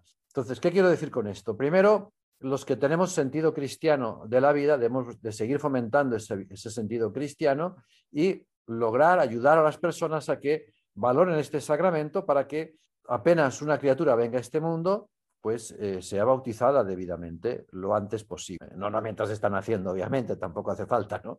Pero a no ser que venga mal. Pero eh, sea bautizado lo antes posible, porque ahí está entrando la Santísima Trinidad, Dios Padre, Dios Hijo, Dios Espíritu. Eh, después, aquellas personas que desean bautizar a sus hijos, pero por X razón el niño viene mal o no nace bien o muere en el par, en fin, mil situaciones que se dan, está el bautismo deseo. Y aquellos que no están bautizados se los dejamos a la misericordia de Dios. Es lo mismo que la misma pregunta que me has hecho antes, ¿no? Eh, del, tema de la salvación. Es un misterio, es un misterio para nosotros. Por eso el cielo, la vida eterna, nos tiene que motivar a ser apóstoles para llevar a Dios a los demás. Porque el destino eterno de las almas que Dios quiere es justamente el cielo. ¿De acuerdo? No sé si he contestado, porque tampoco podemos decir va aquí, este va allá, no, no, eso es incorrecto, ¿no? O sea, todavía la Iglesia no puede responder porque tampoco Dios lo dejó, Jesucristo, perdón, en su revelación no lo dejó claro, tampoco adrede. Es decir, simplemente dijo Nicodemo, oye, mira, tienes que volver a nacer. ¿Cómo? ¿Tengo que entrar en el seno de mi madre? No, no, no, no se trata de entrar en el seno de mi madre. Volver a nacer significa recibir el bautismo, la vida sobrenatural para poder acceder al cielo. Por eso esto nos tiene que motivar. Ahora, Dios tiene mil caminos, como nos dice la teología, sobre todo Vaticano II, mil caminos misteriosos para nosotros. Pero brevemente para completar, cuando yo soy uno de ellos, ¿eh? pero rezamos por las almas de esas criaturitas que han sido abortadas y que los pobres ni siquiera han tenido el derecho de defenderse. Claro. Eso es, es correcto, es decir, es una, es una oración por alguien que puede haber Sí, sí, claro, claro. Hay que, rezar por los niños abortados. Ellos son, han sido asesinados, han sufrido. ¿eh? Eh, entonces, la oración por los niños, hace poco nosotros vivimos aquí los 40 días por la vida. Yo todos los miércoles por la mañana íbamos un grupo de personas a rezar delante de un abortorio. Sí, durante 40 días, de las 9 de la mañana a las 8 de la noche, de la tarde, ¿no? Durante 40 días seguidos delante del abortorio. A mí me tocaba los miércoles por la mañana una hora con un grupo de, otro sacerdote, algún amigo más, ahí rezando. La verdad que estuvo muy bien. Pues hay que rezar, hay que rezar por estos niños y hay que rezar por los que se mueven alrededor de todo esto, por la mujer que ha abortado, que es la que más va a sufrir, por el médico que no es consciente y la enfermera y la gente que trabaja en esto del crimen y del infierno que se están ganando. Porque aquí no es solamente faltar a una verdad de fe, ¿eh? aquí es algo elemental, natural, que es cargarse la vida de un inocente en el seno de su madre y que hoy en día tenemos los adelantos tecnológicos de sobra para darnos cuenta todos los movimientos que un bebé hace en el seno materno cuando se le acerca a un objeto extraño. ¿eh? Es impresionante cuando uno ve el famoso abortista que ya murió, que era judío y que acabó convirtiéndose al catolicismo, como sabéis, Bernard Nathanson, Nathanson pues mm, gracias a la ecografía, pues él cambió de opinión. Entonces, eh, hay mucha maldad, también hay que reconocer esta realidad, hay mucha, mucha maldad, hay mucha maldad, hay mucho ser humano que diríamos mm, que ha entregado su alma al diablo, o sea, a vivir de una forma verdaderamente pecaminosa. Estas personas están arriesgando su salvación eterna. Los pobres inocentes, Dios en su misericordia, pues sabrá darles el consuelo debido, que, que, yo no puedo responder. Yo soy un ser humano limitado, pero Dios eh, no supera infinitamente en esto. Ese es un drama actual. Amigos de Sin Guión, vamos al quinto bloque y vamos a escuchar de este tributo a Vox Day Profecías y enseguida continuamos con más Sin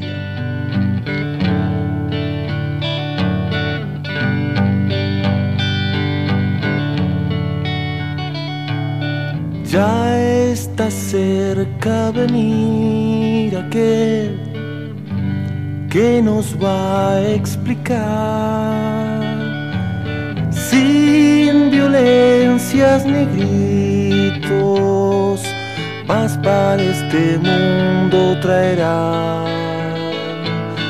caminando vendrá a ofrecer lo que siempre faltó. Es el Hijo del Hombre, paz para este mundo traerá. ¿De dónde viene? ¿Y cómo se llama? Nadie lo sabe, ni yo lo sé. Su nombre, no, ni cómo nacerá. Lo importante es que viene, trae la oportunidad mucho más fácil es creer, mucho más que matar. Por ser hombre soy tonto, busco fe donde no está. Las cosas predichas ya se han cumplido Hoy yo las predigo y se cumplirán.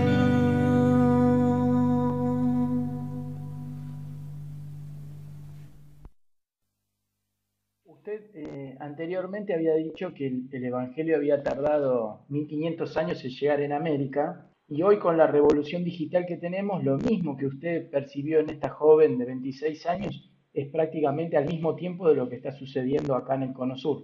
Es decir, eh, prácticamente si usted habla en general en la calle con gente amiga, prácticamente el lenguaje cristiano No existe. Lo, lo- lo notan como raro, sí. Es más, los medios de comunicación, que en teoría deberían estar más formados, hablan, No, no, de, nada. Misa, hablan de misa como homilía, no tienen la menor idea. Dentro de estas cosas, yo escucho, a mí me gusta ver mucho YouTube, menos televisión y más YouTube, pero es que YouTube es lo mismo que la televisión, nada más multiplicado por 10. Nadie sabe absolutamente nada. Y una de las preguntas que, que por ahí son fáciles para ustedes responder, pero lo que la gente a veces le eh, escucho y, y veo, que hay una ignorancia total en esta pregunta que por ahí es muy simple. Para los testigos de Jehová, el infierno está sobre la tierra. Para muchos de estos eh, periodistas de los medios de comunicación electrónicos, el cielo es, no existe. Entonces, cuando alguien le va a hablar de estos temas, eh, directamente lo niegan. Otro dice, no, porque en la Edad Media decían que el infierno estaba en el centro de la tierra porque era caliente. Y el cielo y todo, todo como son palabrerías vagas. Claro. Entonces, la, pre- la pregunta que se hacen es, ¿dónde está el cielo, el purgatorio y el infierno? ¿Qué, qué lugar ocupan? ¿Qué es? ¿Otra dimensión? ¿Dónde está? Y, y referido a esto, eh, recuerdo que había un sacerdote que habían invitado para Semana Santa, le hicieron transpirar la gota gorda, porque le preguntaron, la Jerusalén celestial que habla el Apocalipsis, ¿qué es? ¿Una ciudad literal que va a bajar sobre la tierra? Por ahí son preguntas simples, pero es lo que la gente no entiende porque no entiende ni siquiera quién fue Jesucristo, mucho Claro. menos van a saber del cielo y la Jerusalén celestial. Bueno, hay que partir de un hecho, y es que es muy difícil dialogar de verdades sobrenaturales con gente que no tiene fe.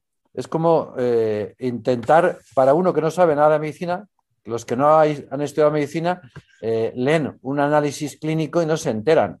Con las, palabrejas, las palabrejas que hay ahí no se enteran, ¿no? Pues eh, un poquito pasa lo mismo. Es muy difícil ese diálogo de temas sobrenaturales cuando se carece de la fe. ¿Por qué cuando se carece de la fe? Porque puede ser que no sepan, pero si hay fe, hay apertura. Puede haber apertura y entonces yo me acerco a la verdad con apertura de alma, con deseo de conocer esa verdad. Pero lo que está faltando en muchos es justamente ese, eh, no solamente un desconocimiento de la verdad, sino además un, eh, una cerrazón ante la presencia de esa, ante la presencia de esa, de esa verdad. Porque hablar de un infierno, del cielo y del purgatorio, eh, ¿dónde está? ¿En el centro de la tierra? No, no, no, eso son otra dimensión. Fundamentalmente es un estado del alma, dirás Benito XVI, pero eh, no, no deja de sernos un misterio, ¿eh? pero es un estado. ¿no? Jes- Jesucristo, lo- no podemos saber lo que Jesucristo no ha revelado, pero lo que sí está claro es que existe un infierno que afectará al alma, o un cielo que beneficiará al alma y un purgatorio que purificará el alma. Y en la resurrección final, en la parusía, cuando Cristo vuelva a la tierra y los muertos resuciten, los cuerpos, eh, ¿esa resurrección qué es? Es una volver, una recreación de la persona. El cuerpo es creado de nuevo para que se une a su alma. Entonces, estas verdades que nos, revela la Sagrada Escritura, eh, tenemos que captar la sustancia de ellas, que es que existe un juicio. Yo, no, mi vida en este mundo, todo lo que yo hago, todo lo que yo pienso, todo lo que yo digo, tiene unas consecuencias eternas. Eh, por lo tanto, esas consecuencias eternas pueden ser o en el cielo o en el infierno o en el purgatorio. Esa es una realidad que Cristo nos revela. Si no hay fe, no hace falta que sigamos hablando.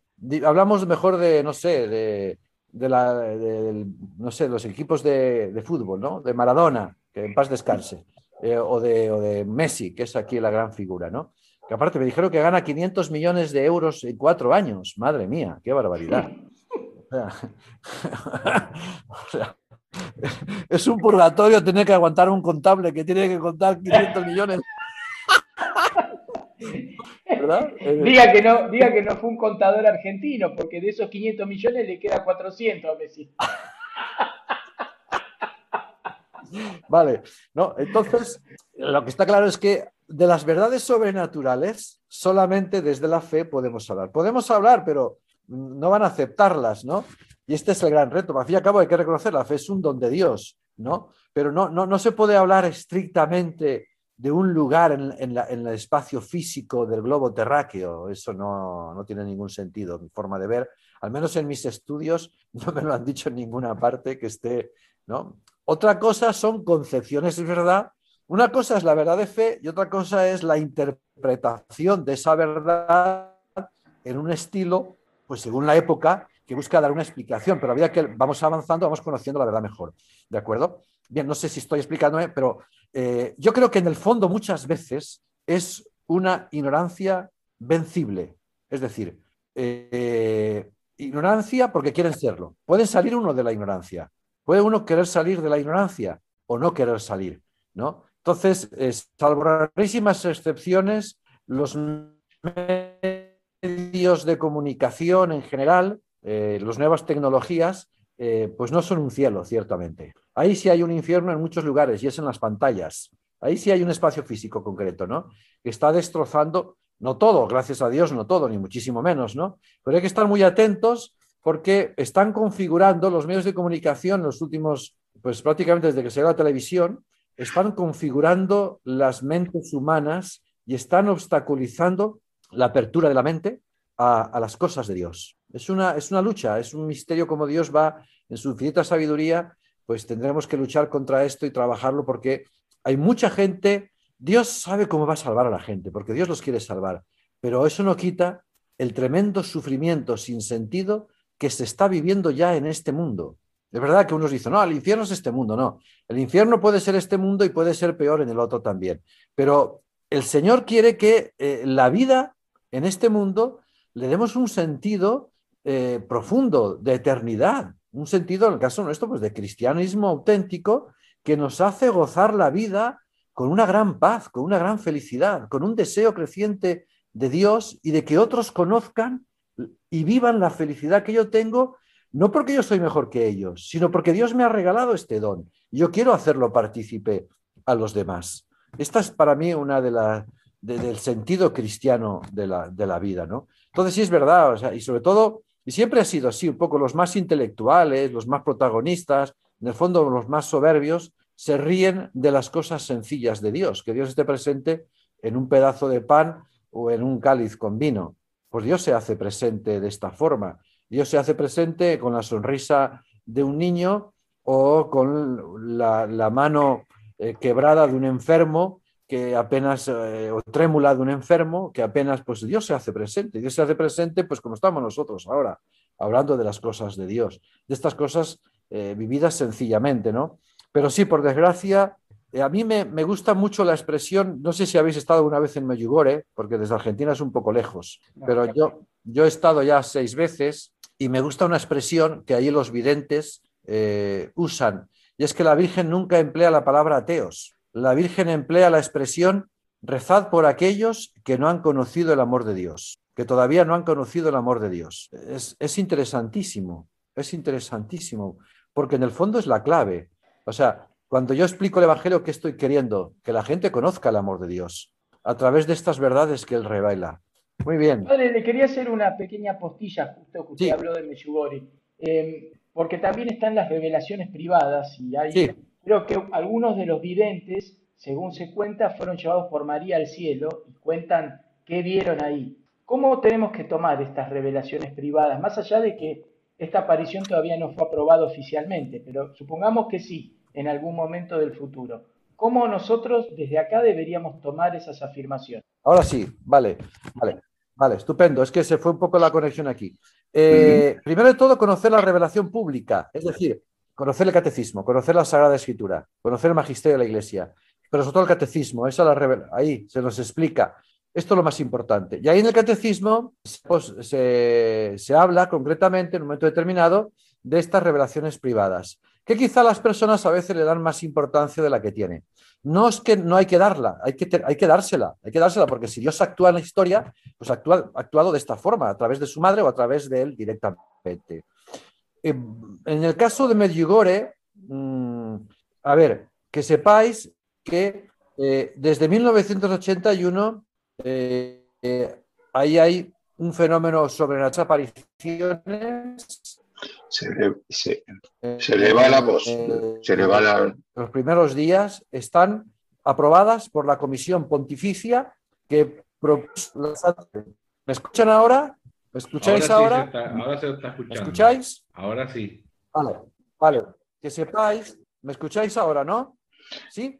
Vale. Entrecortado, pero sí. Eh, que sepáis que eh, es, es un fenómeno muy curioso, porque o sea, aparece muchísimo. Yo un obispo que es Monseñor José, y parece ser que más pronto que tarde, no sabemos en qué fecha, Medjugorje se convierta en un que eh, las cosas que he visto no las he visto en otros lugares. El, a ver, las he visto, pero con la fuerza con que se viven ahí, eh, eh, sobre todo la centralidad de Cristo Eucaristía, los confesionarios a tope, eh, la gente rezando horas de rodillas, eh, el espíritu de caridad, los fenómenos que ahí se ven están todos centrados en Jesucristo, no en cosas raras. Los franciscanos lo están haciendo muy bien y como os dije, el Papa envió a un representante personal, Monseñor Henry Hosser, eh, que pues ahí está trabajando. Y que sepáis que la comisión teológica, la comisión que, que se preparó, no sé si ya en tiempo de Juan Pablo II o Benito XVI, llegó a un dictamen en el que, que sepáis que esas siete primeras apariciones de los, de los primeros meses, más o menos creo que son, esta comisión las aprobó. Entonces, eh, hace poco leí un artículo, porque acaba de salir un libro de un periodista español que hace como 10 años, creo que hace como 10 años, sacó un libro o más, sacó un libro que se llama Medjugorje. Y ahora ha vuelto a reeditarlo pero con las novedades propias de los años que han venido, ¿no? Posteriores.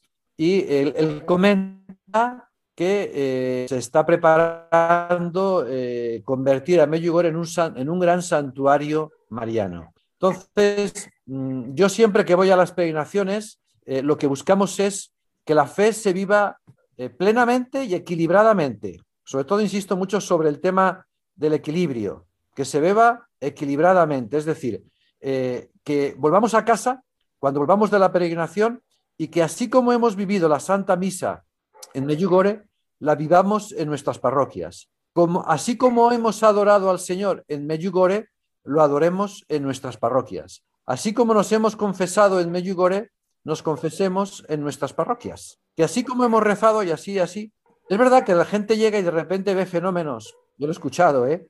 Eh, fenómenos, no sé, que si el sol, que si tal, yo nunca lo he visto, pero sí he visto fenómenos espirituales, el, famoso, el famoso descanso en el espíritu, a mí me ha pasado, imponer las manos y la gente eh, tener el famoso descanso en el espíritu. Es verdad, también yo no lo he visto, pero fenómenos eh, diabólicos de personas poseídas, también ha existido eso y, personas muy cercanas a mí lo han vivido y te lo han contado, ¿no? Entonces lo creo. Y te lo dicen los mismos, eh, los mismos guías que son católicos, lo menos los que yo llevo son católicos y muy buenos y muy sensatos y nada de caer en extravagancias ni cosas raras, sino centrarse en la centralidad de Jesucristo.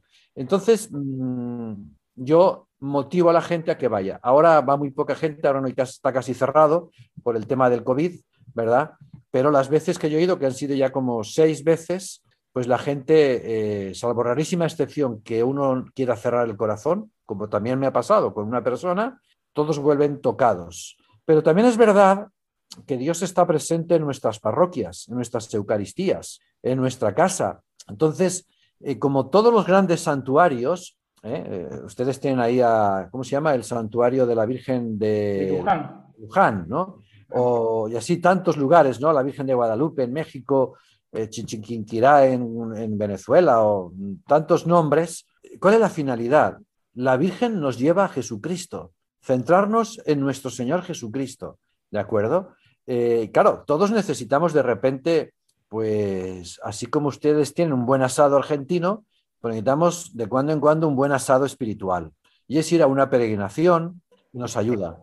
¿eh? Pero después no puedo estar comiendo asado todos los días. Tengo que comer de forma normal, porque no es destrozo mi estómago, ¿no? Pues llegar a la vida ordinaria y en la vida ordinaria vivir ese espíritu espiritual, eh, de sentido profundamente espiritual, que a lo mejor viví, no sé, en Fátima, en Lourdes. Yo soy muy fatimista, me encanta la historia de Fátima porque sigue teniendo una influencia mundial y cuando relacionas Fátima con todos los sucesos de las guerras mundiales, sobre todo la Segunda Guerra Mundial, es realmente espectacular. O sea, eh, es una cosa realmente maravillosa. Y sigues teniendo una, función, un mensaje, lo dijo Benito XVI cuando fue a Fátima.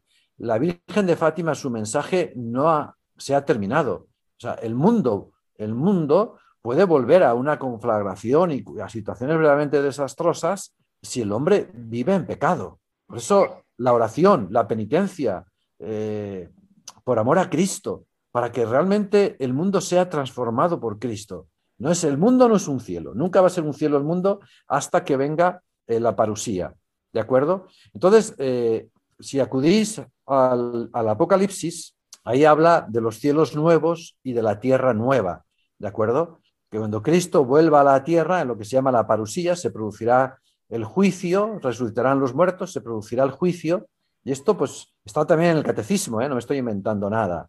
Pues también el cosmos será transformado Dice San Pablo que el mismo cosmos, la, Tierra, está con ansia de parto esperando la transformación de los hijos de Dios. Entonces, este cosmos, este, esta naturaleza que vivimos, que también está asignada por el pecado, será también transformada por la gracia de Dios. Pero curiosamente, curiosamente, el catecismo dice, no sabemos cómo eso será, no habla más. ¿Por qué? Porque no se nos ha dicho más, no se nos ha revelado más. Al final del tema del catecismo sobre la vida eterna, que empieza en el número 1020, justamente está la transformación del cosmos. Entonces, dice clarísimamente, no sabemos cómo será, pero será totalmente transformada esta tierra ¿eh? y la Jerusalén celestial es el cielo. Voy a ver, lo tengo aquí en mi catecismo, un segundito, y lo leo. Dice, la esperanza está en el número 1042 del catecismo es la esperanza de los cielos nuevos y de la tierra nueva. Dice, lo leo, al fin de los tiempos, el reino de Dios llegará a su plenitud. Después del juicio final, los justos reinarán para siempre con Cristo, glorificados en cuerpo y alma, y el mismo universo será renovado. Y ahora cita la Lumen Gentium del Vaticano II, dice, la Iglesia solo llegará a su perfección en la gloria del cielo cuando llegue el tiempo de la restauración universal y cuando con la humanidad también el universo entero, que está íntimamente unido al hombre y que alcanza su meta a través del hombre, quede perfectamente renovado en Cristo. La Sagrada Escritura llama cielos nuevos y tierra nueva a esta renovación y dice misteriosa que transformará la humanidad y el mundo, concretamente en Apocalipsis 21.1 y también 2 Pedro 3.13. Esta será la realización definitiva del designio de Dios, de hacer que todo tenga a Cristo por cabeza, lo que está en los cielos y lo que está en la tierra. En fin, pueden seguir leyendo a partir del número 1042, la esperanza de los cielos nuevos y la tierra nueva.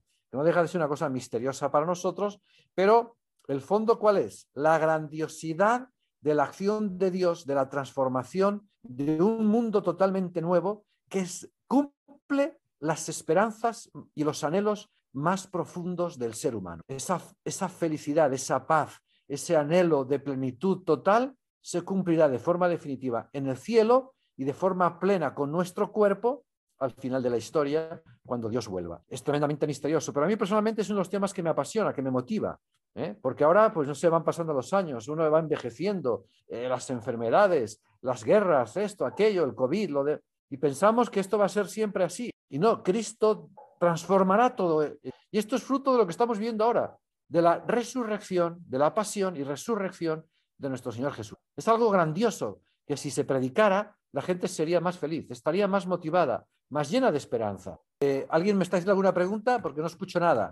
en realidad estábamos muy, muy concentrados en lo que estaba diciendo. estábamos muy concentrados en eso. Vale, vale. Vamos al sexto bloque de este tributo a Vox Day en este programa de hoy con el padre Vicente Cortinas y vamos a escuchar a Vox Day con libros sapienciales y enseguida continuamos con más guion.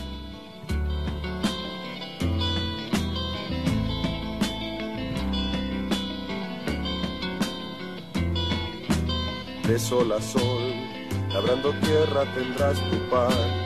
Todos los ríos van al mar, pero es que nunca se llenará. Todos los ríos siempre volverán a donde salieron para comenzar a correr de nuevo. Lo que siempre fue lo mismo será, lo que siempre hicieron repetirán.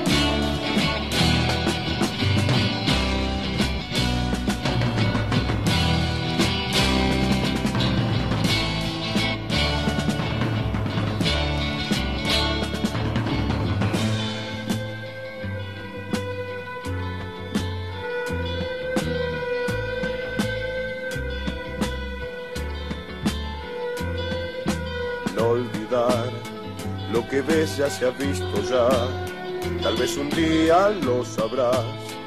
Todo tiene un tiempo bajo el sol, porque habrá siempre tiempo de plantar y de cosechar, tiempo de hablar también de callar, hay tiempo para guerra y tiempo de paz, tiempo para el tiempo y un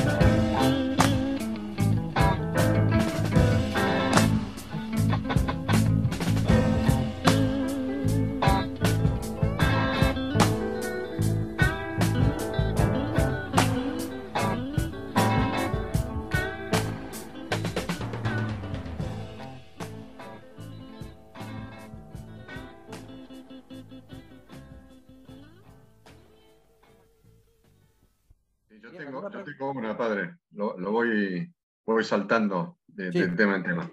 Eh, la pregunta mía es binaria, digamos, ¿no? Va para un lado u otro, no tiene, no tiene punto intermedio, por lo que yo entiendo.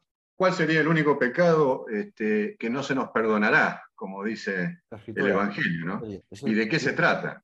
Es el pecado, como dice el Evangelio, es el pecado contra el Espíritu Santo. Esto tiene una doble interpretación que no son contrarias, sino que son complementarias. Eh, el pecado que no puede ser perdonado, Dios no puede perdonar los pecados de los cuales tú no te arrepientes. Pecar contra el Espíritu Santo es despreciar el perdón de Dios. ¿eh? Esto puede ser una... O sea, si tú... Es como si, si, si tú tienes una deuda yo te la quiero pagar, pero tú no quieres estirar la mano para coger el dinero o el cheque.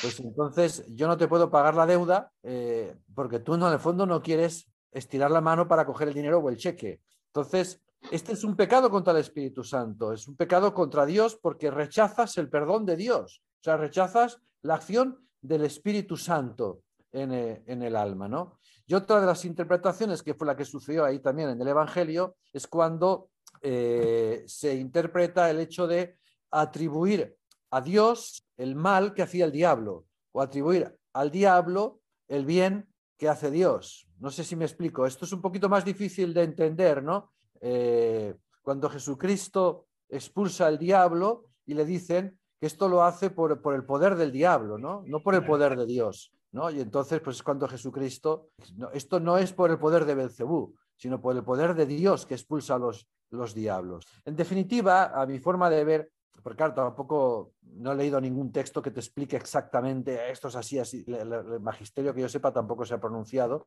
porque pero vamos, en el fondo yo creo sinceramente, sea lo que sea la interpretación, es un rechazo, en el fondo es un profundo rechazo a la verdad de Dios eh, y, al, y a la misericordia de Dios. Y lo hay, hay gente, hay gente que rechaza de forma dura, eh, no, no por ignorancia, no me estoy refiriendo al rechazo de la verdad por ignorancia o por debilidad. En un cabreo que todo mundo puede tener, pues de repente uno se puede enfadar con Dios. Eso no es un pecado contra el Espíritu Santo, ¿no? Me estoy refiriendo a estas actitudes que existen hoy mucho, ¿eh? más de lo que pensamos, profundamente laicistas, de un profundo desprecio eh, a la verdad de Dios, un profundo relativismo. Y ahí entran pues eh, grupos y sectas, ¿no? masónicos, etcétera, donde pues es un pecado contra el Espíritu Santo, porque están rechazando la verdad de Dios. Hay un libro, hay dos libros, si no recuerdo mal, recientes, cuando digo reciente me refiero a los pocos, hace pocos años,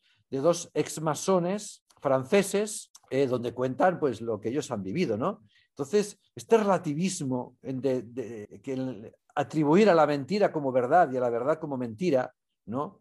Pues es un pecado. en, el, mundo muchos ambientes están viviendo un pecado contra el Espíritu Santo. Y no es ya solamente fruto de una debilidad humana, ¿eh? que todos podemos tener, todos pecamos y en el fondo es una gran debilidad, sino es una decisión intelectual, volitiva de toda la persona de rechazar a Dios, el perdón de Dios, de rechazar la verdad de Dios y adherirse al mal. Lo hay, por desgracia lo hay. Y yo lo estoy percibiendo desde que volví a Europa Fijaos, os digo una cosa que yo, una diferencia que veo entre América y Europa. ¿eh? No digo que no pueda pasar en América, y es que puede haber mucho pecador en, muchas partes de América, pero percibo un fondo religioso, una apertura a Dios, una gran debilidad, una hay pecado por una gran debilidad, ¿no? Y en Europa también, pero percibo mucho en Europa un pecado fuerte por un rechazo constante de la verdad. Y ahí es donde entran lo que habéis comentado antes, muchos medios de comunicación que están perfectamente organizados para eh, ocultar esta verdad de Dios. Solamente en los medios sale algo de un cura cuando un cura metió la pata. sí. ¿Eh? sí, sí, sí. Eso es tremendo, es tremendo. es verdad. ha metido la pata, está mal, pero... O cuando, le, o cuando la iglesia misma da una imagen de ir para el lado del mundo secular en lugar de ser una iglesia de Dios, porque ya nos ha pasado que, alguna, me ha pasado a mí acá en Barcelona, cuando el Papa dijo yo no soy quien para juzgar a los homosexuales, que se me acercó un muchacho y dijo, oh, ¿viste lo que dijo el Papa? Sabiendo que soy creyente. Parece ser que el Papa no está en contra de los homosexuales. no dijo nada de eso. Entonces la interpretación que se le da muchas veces. Ni el Papa, ni yo, ni tú, ni nadie debemos de juzgar a nadie. Sea homosexual, carpintero, médico o musulmán. En su vida interior solamente le corresponde a Dios. Pero en los actos que vemos que son malos, ya sean eh, el, robo de un banco, el asesinato o la mentira, eh, lo que está mal está mal. Lo que es objetivamente malo por ley divina y por ley natural está mal. Y eso sí hay que proclamar la verdad para que se sepa lo que está bien y lo que está mal. Es un poco, sí, perdón. Sí, sí, un poco hincapié en lo que usted decía hace un momentito, eh, que yo creo que por ahí va. Uno a veces no entiende eso de que, que dijo el Señor cuando dijo que, no tiene perdón es aquel que peca contra el Espíritu Santo.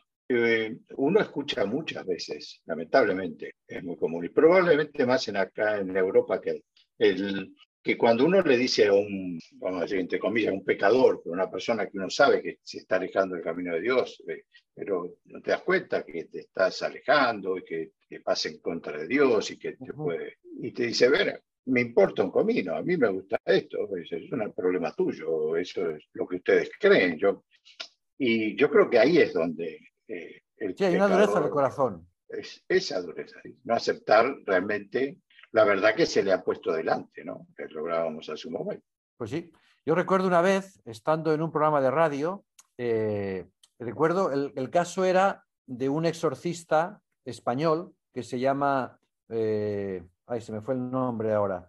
Bueno, el caso es que se hizo famoso. Y eh, un periodista fue a un acto exorcístico y escribió un artículo en el periódico, en el periódico El País, que es uno de los más vendidos aquí en España. El padre Fortea se llama, el padre Fortea. A mí me llegó el artículo, me llegó el artículo, y en un programa de radio, entre la locutora y presentadora, muy amiga mía, eh, fuimos interpretando lo que estaba sucediendo. El artículo era, pues, todo lo que estaba sucediendo ahí, las voces Total, que en un momento determinado una persona llama en vivo, el programa era en vivo, y llama a una persona diciendo que él no creía en el diablo ni en el infierno. Yo le contesté, no te preocupes, ya lo verás. Eh, ¿Qué vamos a decir? Ya lo verás, ya lo verás, ya lo verás. No podemos decir más. Digo, yo puedo explicarte, pero si no vas a aceptar nada de lo que Cristo ha revelado, pues no podemos. Eh, puede ser una respuesta un poco bruta, yo, los españoles somos muy directos, ¿no? Pero es la verdad. Es la verdad. Es la verdad. Eh, la verdad, no sé si se convenció o no el otro, pero eh, ya lo verás, qué vas a hacer. Pero, mm, vamos, yo creo que mm, la evangelización hay que volver a lo que estamos viviendo ahora en los hechos de los apóstoles en Pascua. Con qué fuerza decían las cosas, con qué convicción, con qué claridad. Toda esta teología que es medio ambigua, que sí, que no, que lo hacemos, o sea, que van en el borderline, ¿no? Ha hecho mucho daño a mi forma de ver. No, no, mm. No sé si es progresista, retrógrada o lo que es, pero lo que está claro es que no es clara. Y si no hay claridad, no podemos, no podemos vivir sin claridad, sin la verdad de Dios, sin la que es clara. hay una, una realidad que se la tenemos que agradecer, entre comillas, a nuestros hermanos protestantes, porque ellos con las famosas cinco solas y que cree que ya solamente por la gracia recibida por la muerte de Cristo está todo perdonado, han hecho mucho daño. Porque hay mucha gente que cree que realmente le da igual cómo se comporta en la tierra. El Cristo ya murió por él y Cristo ya está perdonado.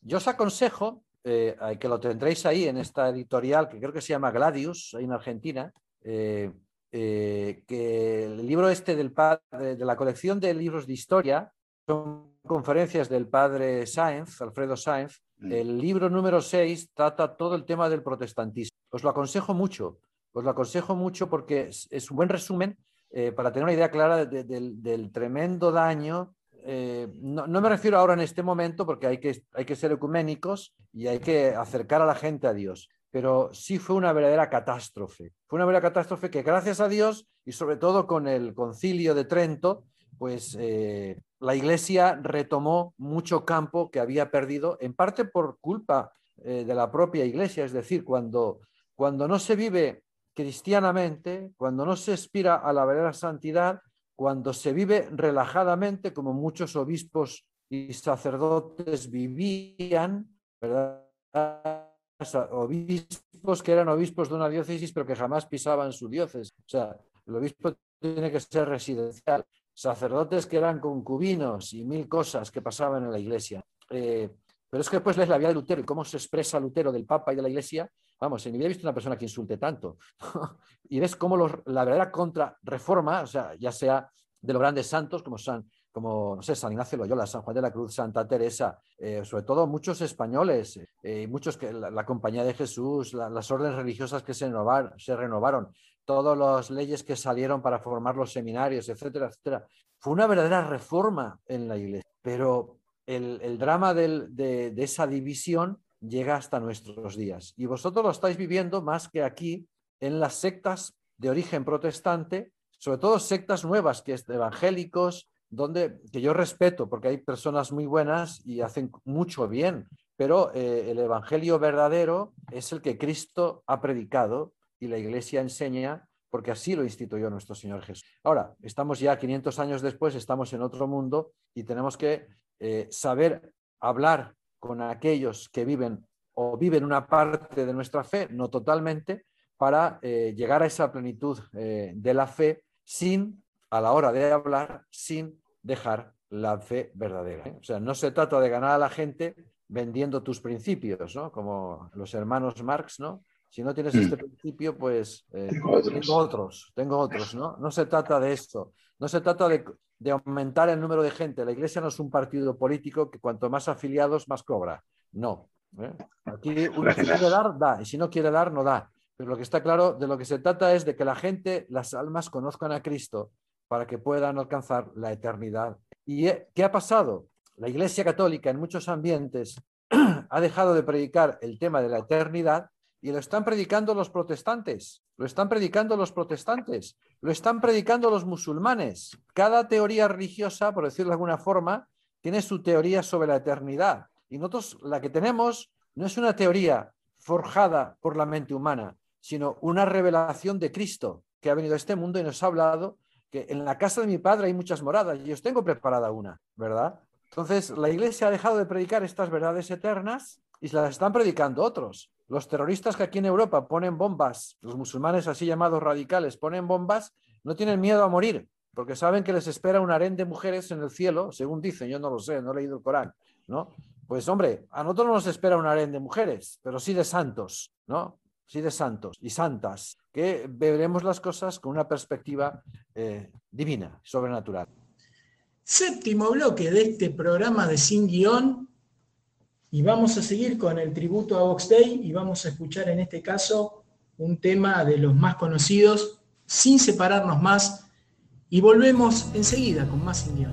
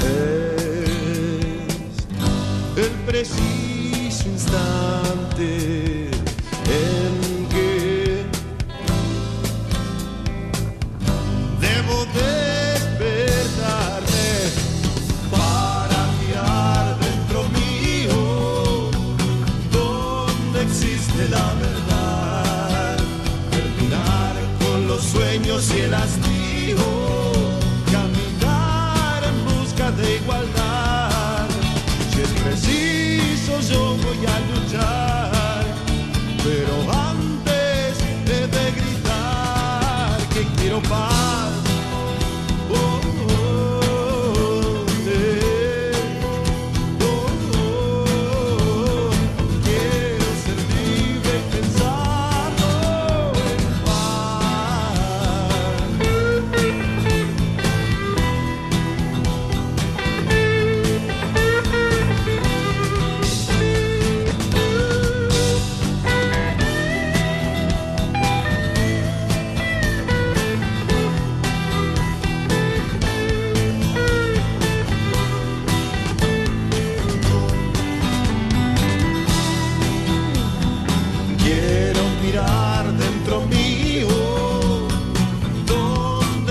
de la verdad.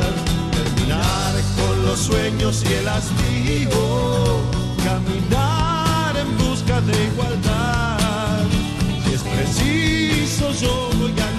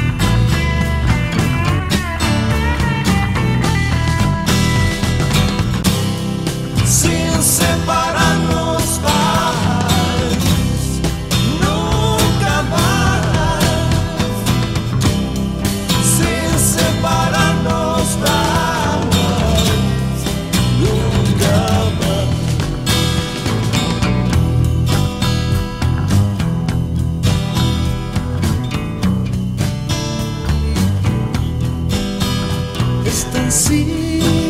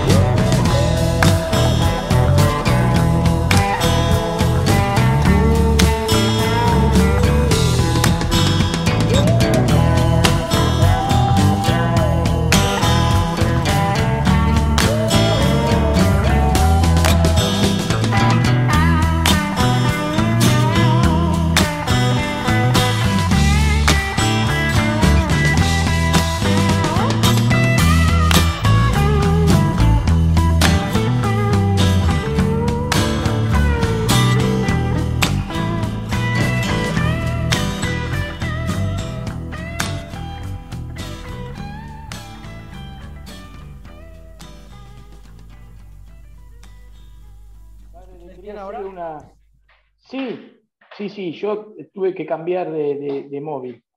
Eh, le quería hacer una pregunta porque usted dijo también que hoy se estaba eh, predicando a través del, del, Islam, de los protestantes.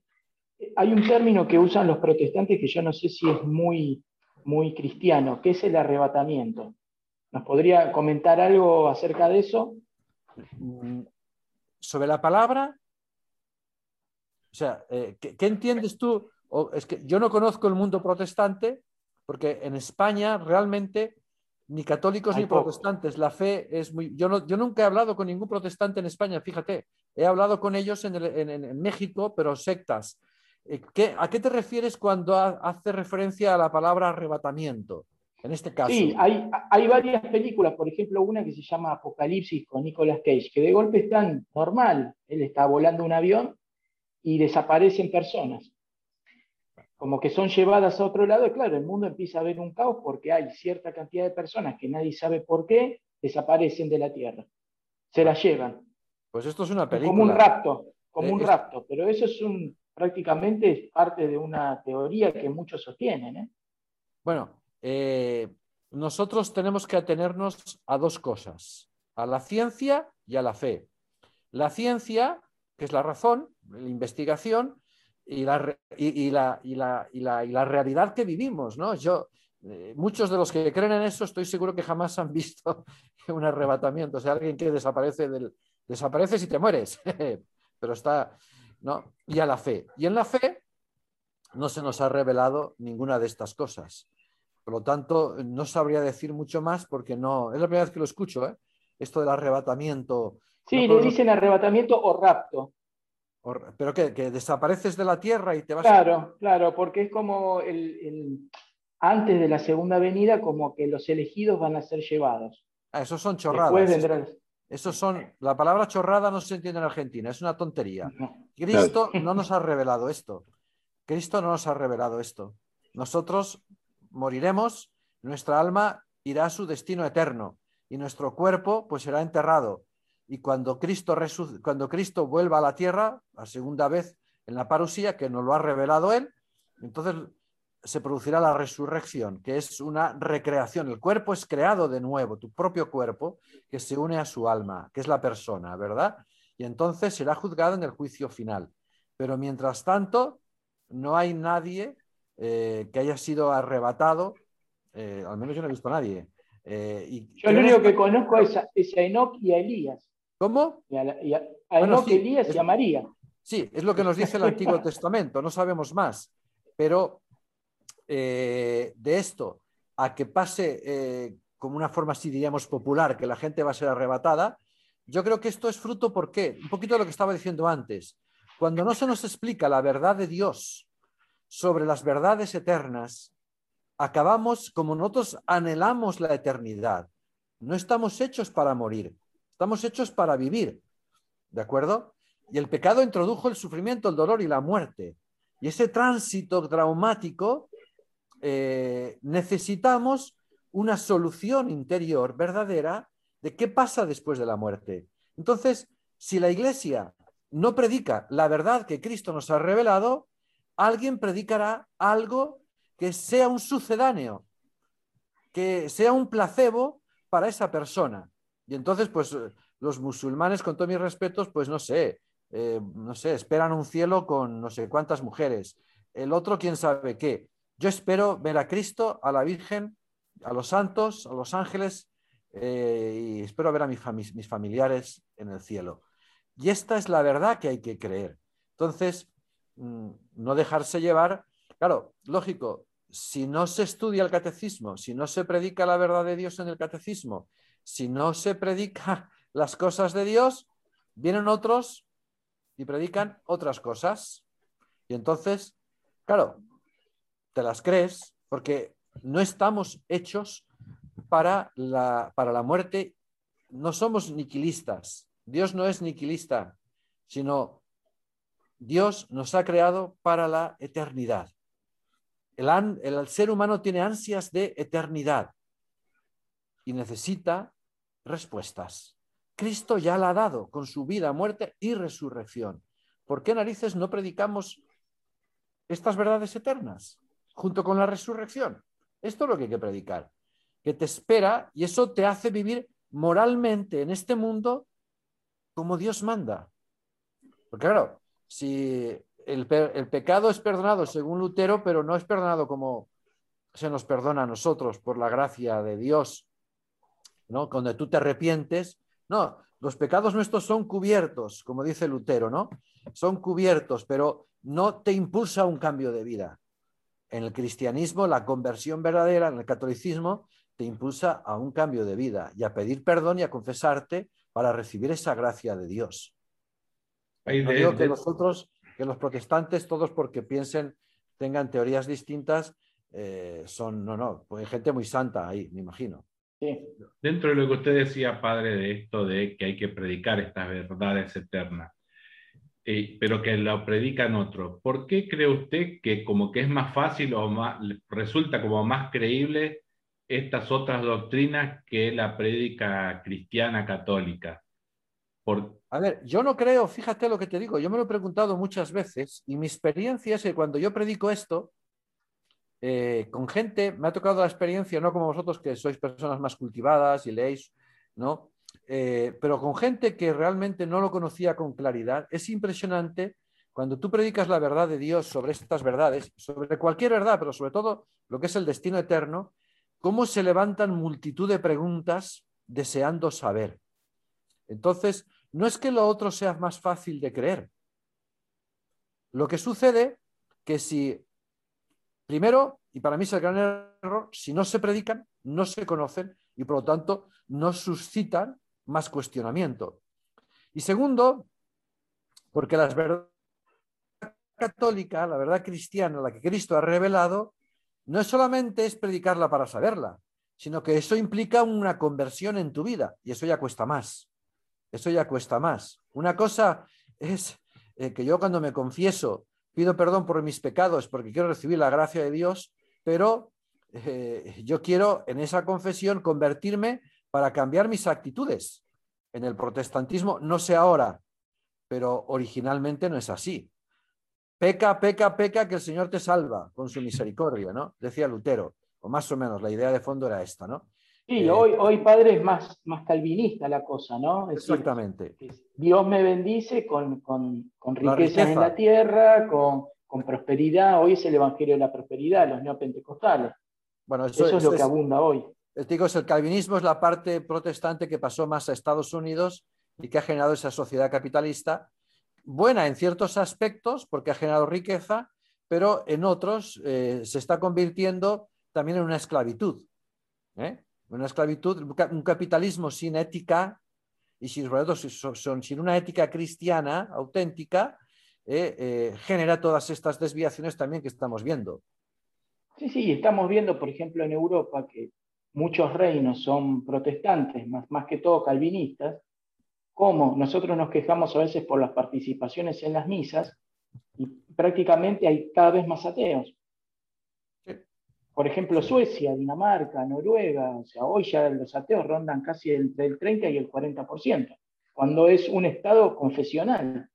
o sea, fíjese hasta, hasta dónde llegan las cosas, ¿no? Los que en teoría van a hacer el avivamiento en el espíritu cada vez son menos. Exactamente, exactamente, exactamente. ¿Sabes cuánto cobra un pastor protestante en Suiza? No. No, no baja no sé en pesos, no sé vosotros qué tenéis, si son pesos o dólares o qué. Pero, entienden, no hay problema. Ese es el problema. rápido. Eh, mirad, eh, yo hace 10 años, yo nosotros tenemos un centro en Suiza y hace 10 años vino un padre que estuvo 17 años trabajando en Suiza, que es calvinista, una gran parte de Suiza es calvinista.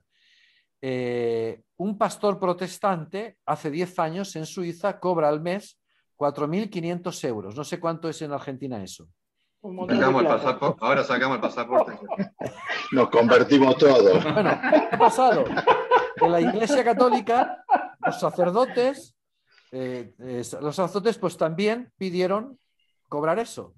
Y bueno, ¿qué pasa con muchos de estos sacerdotes que ganan 4.500 euros al mes? Se van dos meses de vacaciones en verano, los curas católicos, y dejan a las ovejas perdidas. Así está Suiza en muchos ambientes.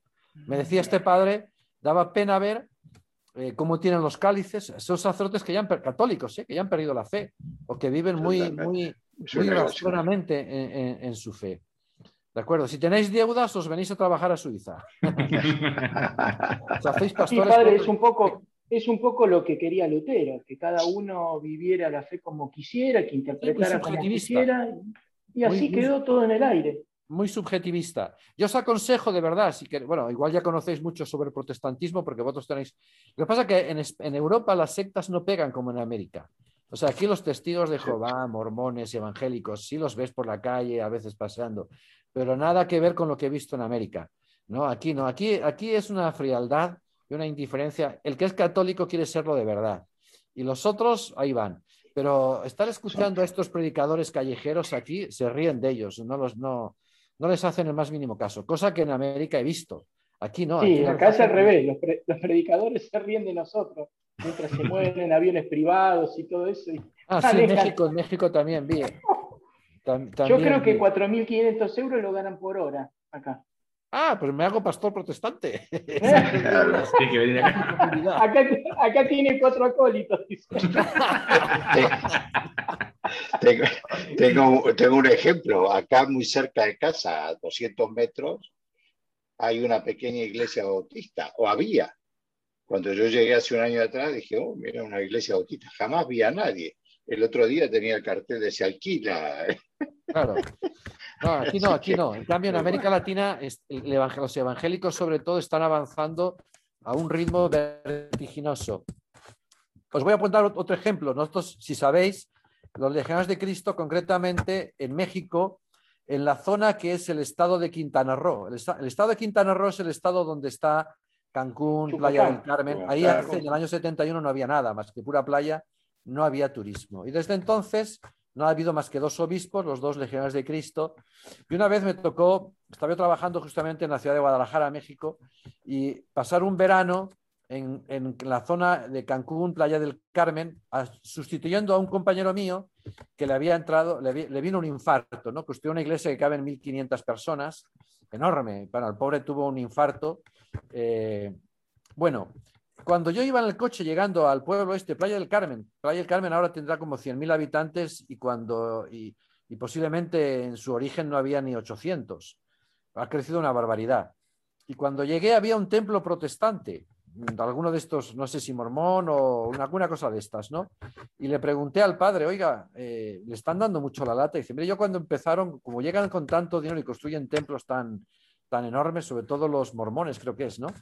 Eh, tenía miedo me, entró un poco de miedo, pero me he dado cuenta, padre, si uno se sienta a confesar, si uno se sienta a predicar, si uno hace, expone el Santísimo en la iglesia, eh, si uno visita a los enfermos y les da la comunión, si uno hace horas eucarísticas y adoraciones nocturnas y catequesis, etcétera, padre, no me han causado ningún problema. Y es verdad, yo pasaba por ahí todos los días para desplazarme de, de mi casa a un templo y siempre lo veía cerrado, ¿verdad? Eso sí, allí donde hay un cura con todos mis respetos, pero que se dedica a la teología de la liberación meramente social, donde no reparte sacramentos, o sea, reparte, o sea, no celebra sacramentos y no reparte la comunión, donde la confesión no es necesario, porque todos somos buenos, donde A, B, C, lo que ya conoceréis, ¿qué pasa? Que ahí entran todas las sectas, pero donde hay un sacerdote, un sacerdote, ¿eh? no estoy diciendo un Superman, un simple sacerdote que me, vive la religiosidad normal, es como un antibiótico eh, sobre los microbios, los elimina, los va eliminando. Así de claro.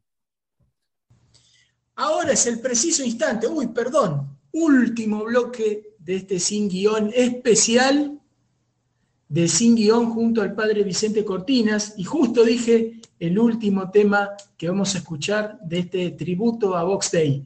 Y enseguida continuamos con las conclusiones aquí en ¿Alguna, ¿Alguna otra duda como para ir cerrando? También la vamos a dejar al padre, hace como dos horas, sí, vamos a seguir toda la tarde. Eh, ¿Alguna otra duda, alguna pregunta que sea corta? ¿O ya vamos dándole No, no, no, no, de mi parte. Muy claro. Bueno, pues. Todo completito. Excelente. Pues Oscar Cornejos, Jorge Castro, Néstor Stura, Luis Sosa y Vicente Cortina, que soy yo. Un abrazo. Gracias, padre. Muchas gracias, padre. Dios os bendiga a todos y gracias por vuestra invitación. Dios lo bendiga a usted, padre. Regálenos la bendición para todos nuestros oyentes de paso, pues, padre. la bendición de Dios Todopoderoso, Padre, Hijo y Espíritu Santo, descienda sobre vosotros y permanezca para siempre. Aleluya, aleluya. Demos gracias aleluya, a Dios. Aleluya. aleluya. Que Cristo resucitado os acompañe siempre. Muchas Les gracias. aconsejo mucha oración, mucho sacramento y sobre todo mucha adoración ante el Santísimo. Que Dios os bendiga. Un abrazo. Gracias, Padre. padre. Gracias, Gracias, padre. Gracias, muy amable. Muy amable. Llegamos a las conclusiones finales, muchachos. Muchísimas gracias. Le damos un abrazo aquí a la distancia al padre Vicente Cortina y agradecerle por su tiempo. Y nosotros nos despedimos, si Dios quiere, hasta el próximo programa de Sin Guión. Muchísimas Hasta gracias. aquí llegó Sin Guión. Jorge, Oscar, Emiliano, Luis y Néstor se despiden hasta el próximo sábado. Hasta entonces.